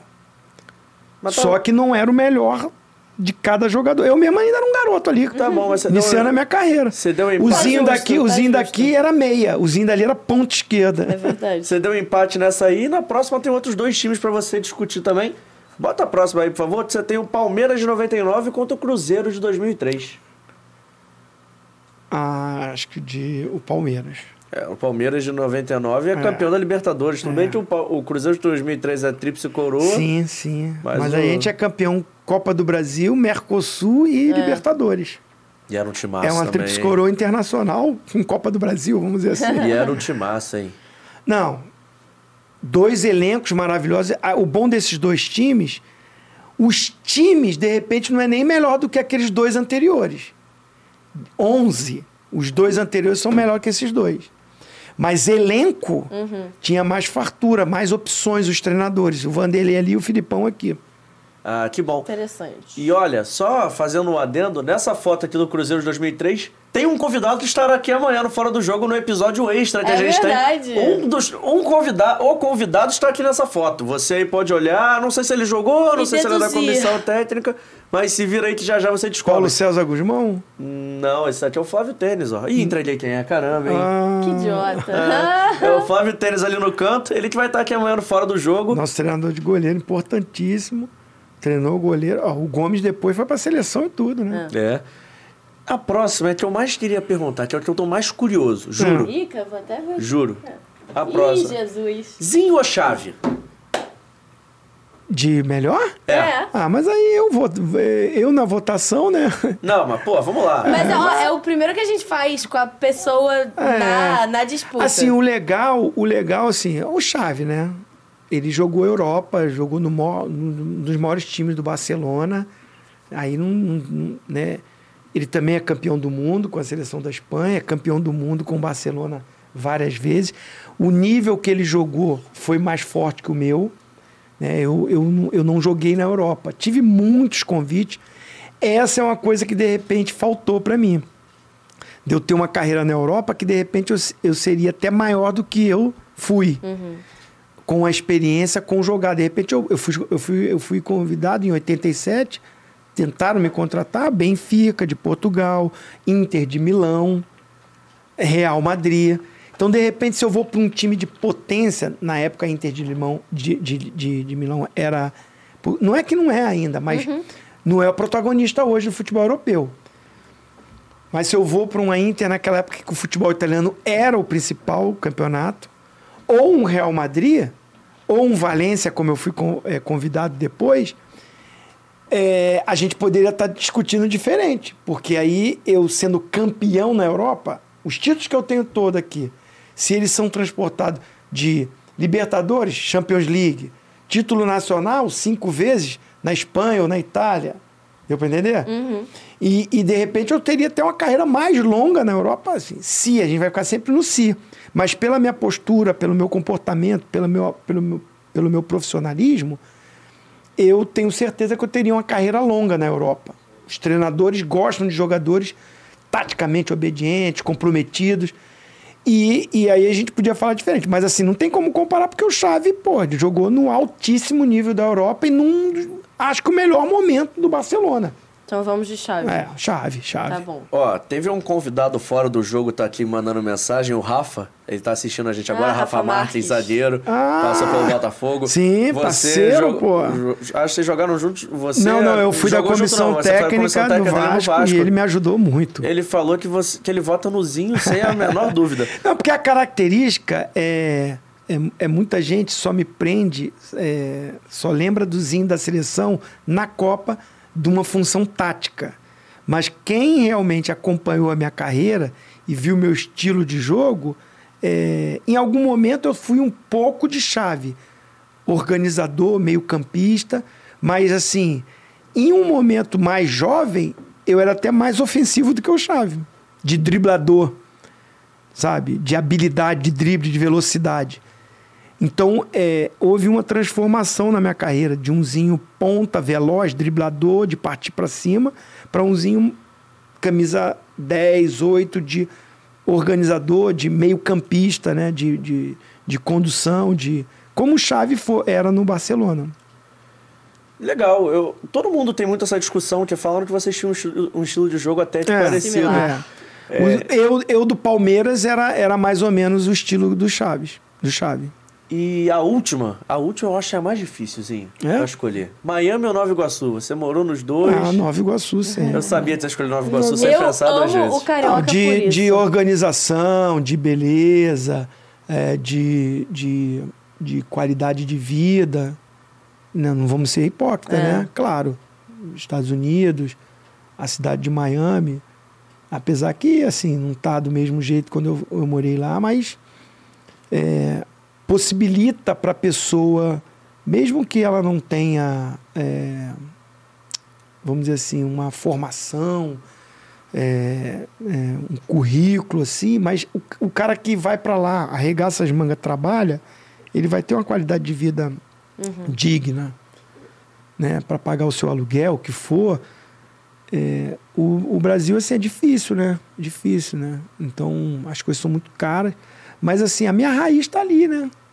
A minha história começa ali. O coração bate mais nasci- forte ali, né? Nasci ali, né? Conheceu Rua- a esposa ali. Rua Governador Portela, Praça Santos Dumont.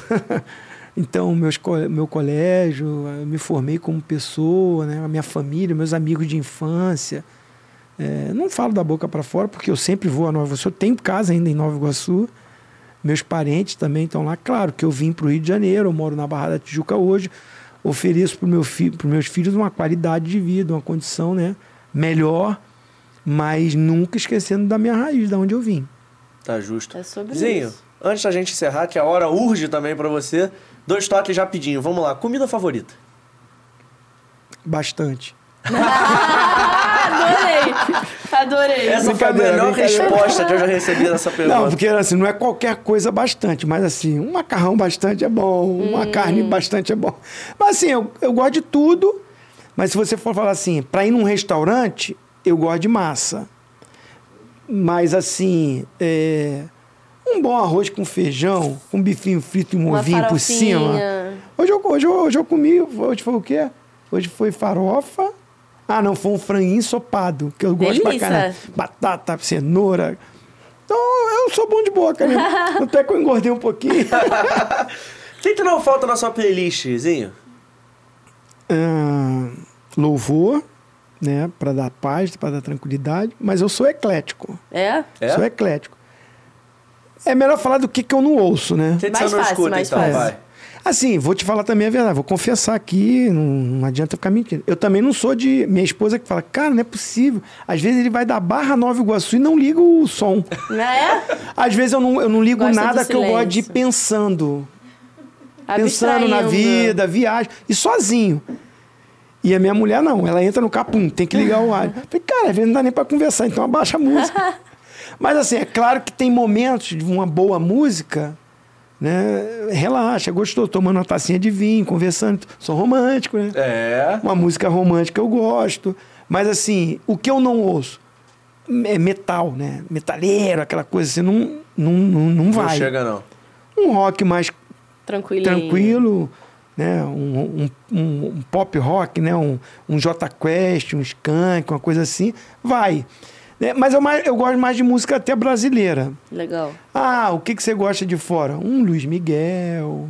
Legal. Viste aquela distância, se ouvido. O homem também é cantor. Roman... Eu não consigo estar pensando. Tetracampeão, romântico e cantor. E cantor. Esse é Zinho, tá? Multifuncional. Vamos lá, Zinho. Estádio mais difícil que você já jogou, cara, por N razões. Pode ser pressão na torcida, o gramado La Bamboneira, Boa. Boca Gostei. Júnior. Nunca Pressão. ganhei lá. E até saco de mijo eu levei na, ca- na cabeça. Mentira. É. Porque, o, não sei se ainda é o vestiário assim. Vamos dizer, o campo tá aqui, não é pra você. Um gol aí e gol aqui. A gente entrava por aqui. Uhum. E aqui tem um alambrado. Quem já foi. Ela, você já foi na, na- na- Não foi na bamboneira? Tem uma grade assim enorme e os torcedores ficam aqui. O campo tá aqui. E os caras às vezes sobem ali tudo. É, a torcida do Boca não é fácil. É. O estádio é um caixotinho ali em cima. Tem né? muita vontade de ir. Então, então, assim, voa de tudo, voava de tudo. Hoje em dia não, né? Porque. Hoje em dia não, de um tempo pra cá, com câmeras e mais câmeras. e Então, hum, os caras iam. Tá toda hora suspenso. Mas você lembra que teve uma final é, que. Teve um jogo do River com É. spray de pimenta no túnel. É verdade. aquela coisa toda. E a chegar na La Mamboneira já é pressão, porque você para o ônibus na rua. Não é o Monumental de Nunes do River Plate que você entra com o ônibus lá dentro. Você para na rua e desce ali. A torcida já está ali, no, no ônibus, balançando. então, maior, é, campo de mais pressão ali. É. Boa. É, melhor jogador que você enfrentou? Maradona. Gosto. Não precisa nem de justificativa, né? É. Isso é fácil. E Zinho, o que, que você seria se não fosse jogador de futebol? Cantor. Não dá. Cantor não dá, não. É, Cara, difícil, hein? Pra quem começou com 11 anos de idade. É verdade. Eu até me formei, né, em contabilidade, estudei, mas não, não me vejo assim. Eu não sou um grande empresário, um administrador. É difícil. Tanto é que termina a minha carreira e eu continuo no meio do futebol, ou como treinador, ou como auxiliar, ou como diretor de futebol, hoje como comentarista, né? Porque é a vida toda fazendo isso, né? Justo. É. É, pra encerrar as últimas duas, seu filme favorito? Boa. Eu sou cinéfilo, né? Caramba. Ah, é? Sou. Você gosta de ver filme? Gosta de ir no cinema? Adoro. Muito, muito, muito, muito. É o programa da minha família, né? Hoje tem séries, tem muita coisa, mas assim, agora mesmo eu já vou ver. Vai lançar o Jurassic Park, né? Aham. Já lança hoje. Ó, fazendo Olha ele, propaganda do antenado, É, em antenado. casa, meu filho, minhas filhas, todo mundo. Já foi ver o Top Gun? Aí já. Ah, claro. semana que Que vem. que é isso, hein? Bom? Vale a pena? Que que é isso? Ah, tá no meu top 5. Ih, Maneiro. vou ver então, hein? Tá no meu top 5 de melhores filmes. Pode ver. Bom. E eu, sou, eu não dou spoiler, não vou falar nada mais. Só falei isso. Top 5 meu de filmes pra um cara que tudo que lança eu vou. De, de, de, de Marvel, de super-herói, pra um filme mais é, história, fatos reais, que gosto, né? Então, assim. É difícil falar só um filme, mas vamos dizer, como eu sou romântico, como se fosse a primeira vez. Eu acho lindo aquele filme. O do Adam Sandler? Do cara todo dia conquistar a mesma mulher. Cara, Já estudei muito esse filme na aula de não, é psicologia. sensacional, cara, assim, né? Pô, O cara tem O que ser cara tem que ser Não, bom. o. Zinho é realmente o último romântico. o Olha, cara tem que ser bom, não tem? Eu Tem. não, eu não ia contar isso, mas eu tava pensando nisso ontem. A gente tem que fazer um prêmio fora do jogo no final do É. ano. E você vai ganhar, com certeza, com convidado mais românticozinho. Você já ganhou, você vai Não, não, tô de falando de filme assim, assim, aí aí os filmes de super-heróis não é mal. O, o- os Vingadores foi legal e tal, mas é aquela coisa da ficção e tudo. É mais aquela coisa da, da atmosfera que é, você vai com seus filhos e tudo. Mas assim, eu gosto. no- como a igual a música, uma coisa que eu não gosto é filme de terror. Não, Também Eu não. tenho medo da Também porra não. de ver filme de terror. Eu não gosto de ver filme de terror, ainda mais à noite. Vamos ver. Que é isso, rapaz? Não vou Também. dormir, pô. Também sou contrazinho. Eu sou um romântico medroso. E pra encerrar, a pergunta favorita dos fãs do Fora do Jogo é a Ih. pergunta. Não, mas essa pergunta é boa mesmo. Ah. Tem alguma camisa da época de jogador que você guardou? Pode ser sua, Porra, pode ser eu alguma tenho que um você trocou. museuzinho, né? Tem? Adoro. Alguma Eu especial? tenho, eu tenho um museuzinho, depois eu vou te mandar o vídeo do museuzinho. Manda. Aí você vai lá conhecer. É, não fica aqui, né? Eu tenho uma casa na praia, em Mangaratiba, então, então eu- a minha esposa, né? A gente tá junto, com- como eu falei, né? Ela botou o pé na rua, eu catei. então, assim, ao longo de namoro, ela, ela comprou tudo da minha vida, né? Eu subindo pro profissional, aquela coisa toda, e vai guardando. Tem uma matéria do Jornal do Esporte que eu falo que eu tô conquistando, que eu tô dando uma cantada na garota da minha rua, que é ela. Mentira que... Ai, gente, essas coisas são ela, muito legais. aí ela guardou, emoldurou e tá no museuzinho. Aí Ela puxou pra ela, né? que o pai dela era botafoguense, chato pra caramba, não queria deixar namorar de jeito nenhum. Teve que driblar ele também, Zin. É, então, então, assim, tenho todas as camisas. Assim, se você pegar a camisa da Libertadores, tenho. A camisa que eu fui campeão com o Flamengo, tenho. A camisa campeão do mundo, tenho. Do Grêmio, do, do Cruzeiro, Trips Coroa. Então tá tudo emoldurado e guarda e lá no, exposto num- na casa. Ela fez um. Eu nem sabia que ela tinha guardado tanta coisa. Ela que foi guardando as bolas de prata de melhor jogador da sele, do campeonato, a medalha de campeão do mundo, né? prêmios importantes que eu ganhei, é, títulos né? que é- você recebe. Ah, fui campeão do mundo, fomos lá no Planalto receber a medalha, honrar o mérito e tal. Então você tem que guardar coisas assim, faixas de campeão da base. Muito legal. Então tem é, posters de time campeão. É um museu, museuzinho. Então é a minha história. Entendeu, né? Museuzinho. Você só pegou agora que eu pensei. Eu só peguei Ele agora. só pegou agora. Ah, meu Deus do céu! Ô, João, Essa ô, só João! captou agora. Essa só peguei agora. Captei, captei. E, e, e aí é, ela guardando e a gente fez a casa, ela falou, pô, esse vão aqui, tal, blá, blá, blá, e Aí pronto. ficou Encaixou. maneiro. Ó, Então, o- tenho todas essas camisas de todos os times que eu joguei. O Rafa falou pra você abrir a casa e fazer um churrasco, tá? Ele fa- já se convidou aí pro Fazer churrasco um, da sua um casa. showroom do É, museuzinho. ele, ele, ele tava lá e no, no- no- nesse condomínio, acho que ele tava lá com o Dodô uma, uma época. Tinha que ter, a gente tinha que ter marcado ele lá, pô. Ó, o Vegeta falou assim: obrigado por escolher um filme, então eu sou o protagonista, amigozinho. Rapaziada, eu acho que com esse clima leve, a gente vai ficando por aqui até que eu tenho que liberar meu amigozinho. Vou trabalhar, né? Vou Eu trabalhar. só- e meia, eu só vou É, eu falei que ia liberar 4 e 15, mas 4 e meia você vai aí, correndo. todo mundo ligadinho aí, 5h45, ESPN FC, o nosso clube. Boa, boa. O nosso clube, João Guilherme vai Faça estar seu lá. jabá. Hoje tá o Silas, né? Que o, o, o Mauro Naves trabalhou pela manhã e tá o Oswaldo Pascoal também no programa. Bacana, bacana demais. Maisinho, você que é cantor, tetracampeão, romântico. romântico. Quer que eu termine cantando? Não, pode ser, mas antes eu ia falar pra você terminar mandando suas redes sociais pro pessoal te seguir. Ah, tá bom. Arrobazinho. Ah, simples. dificuldade. arroba Mas no Facebook é arroba Zinho11Oficial. Ah, beleza. Mas Twitter, mas Twitter nem entra, hein? mas Instagram manda bala lá. Então, ó, antes da gente encerrar, lembrando que a gente tá no Spotify, Amazon Music, Google Podcast, nas redes sociais como arroba Fora do Jogo Cast. Amanhã tem episódio especial com o Flávio Tênis. E você que não se inscreveu ainda, chegou agora por esse papo, se inscreva, ativa o sininho da notificação. Mas antes da gente encerrar, produção, a gente vai agradecendo demais ao estúdio AGR, AGR Podcast Studios. Tem o Marcos, o Cauê, o Beto, sempre na nossa retaguarda. A equipe do Fora do Jogo, que a gente aqui também é um time, não ganha nada sozinho. Então tem o Vitor Vita, a Bruna Bertoletti e também o Emerson Rocha. Mas agora com vocês, Time grande. o maior e o melhor cantor que já veio aqui no Fora do Jogo. Ele vai encerrar cantando Zinho! Eu tenho tanto pra lhe falar. Tô olhando pra você. Mas com palavras não sei dizer como é grande. Aí todo mundo. O, meu amor por você. Solta os aplausos aí, Aí, produção! Esse foi o Fora do Jogo dessa quinta-feira. Amanhã tem mais e eu te espero segunda-feira também, hein? Beijo, fui!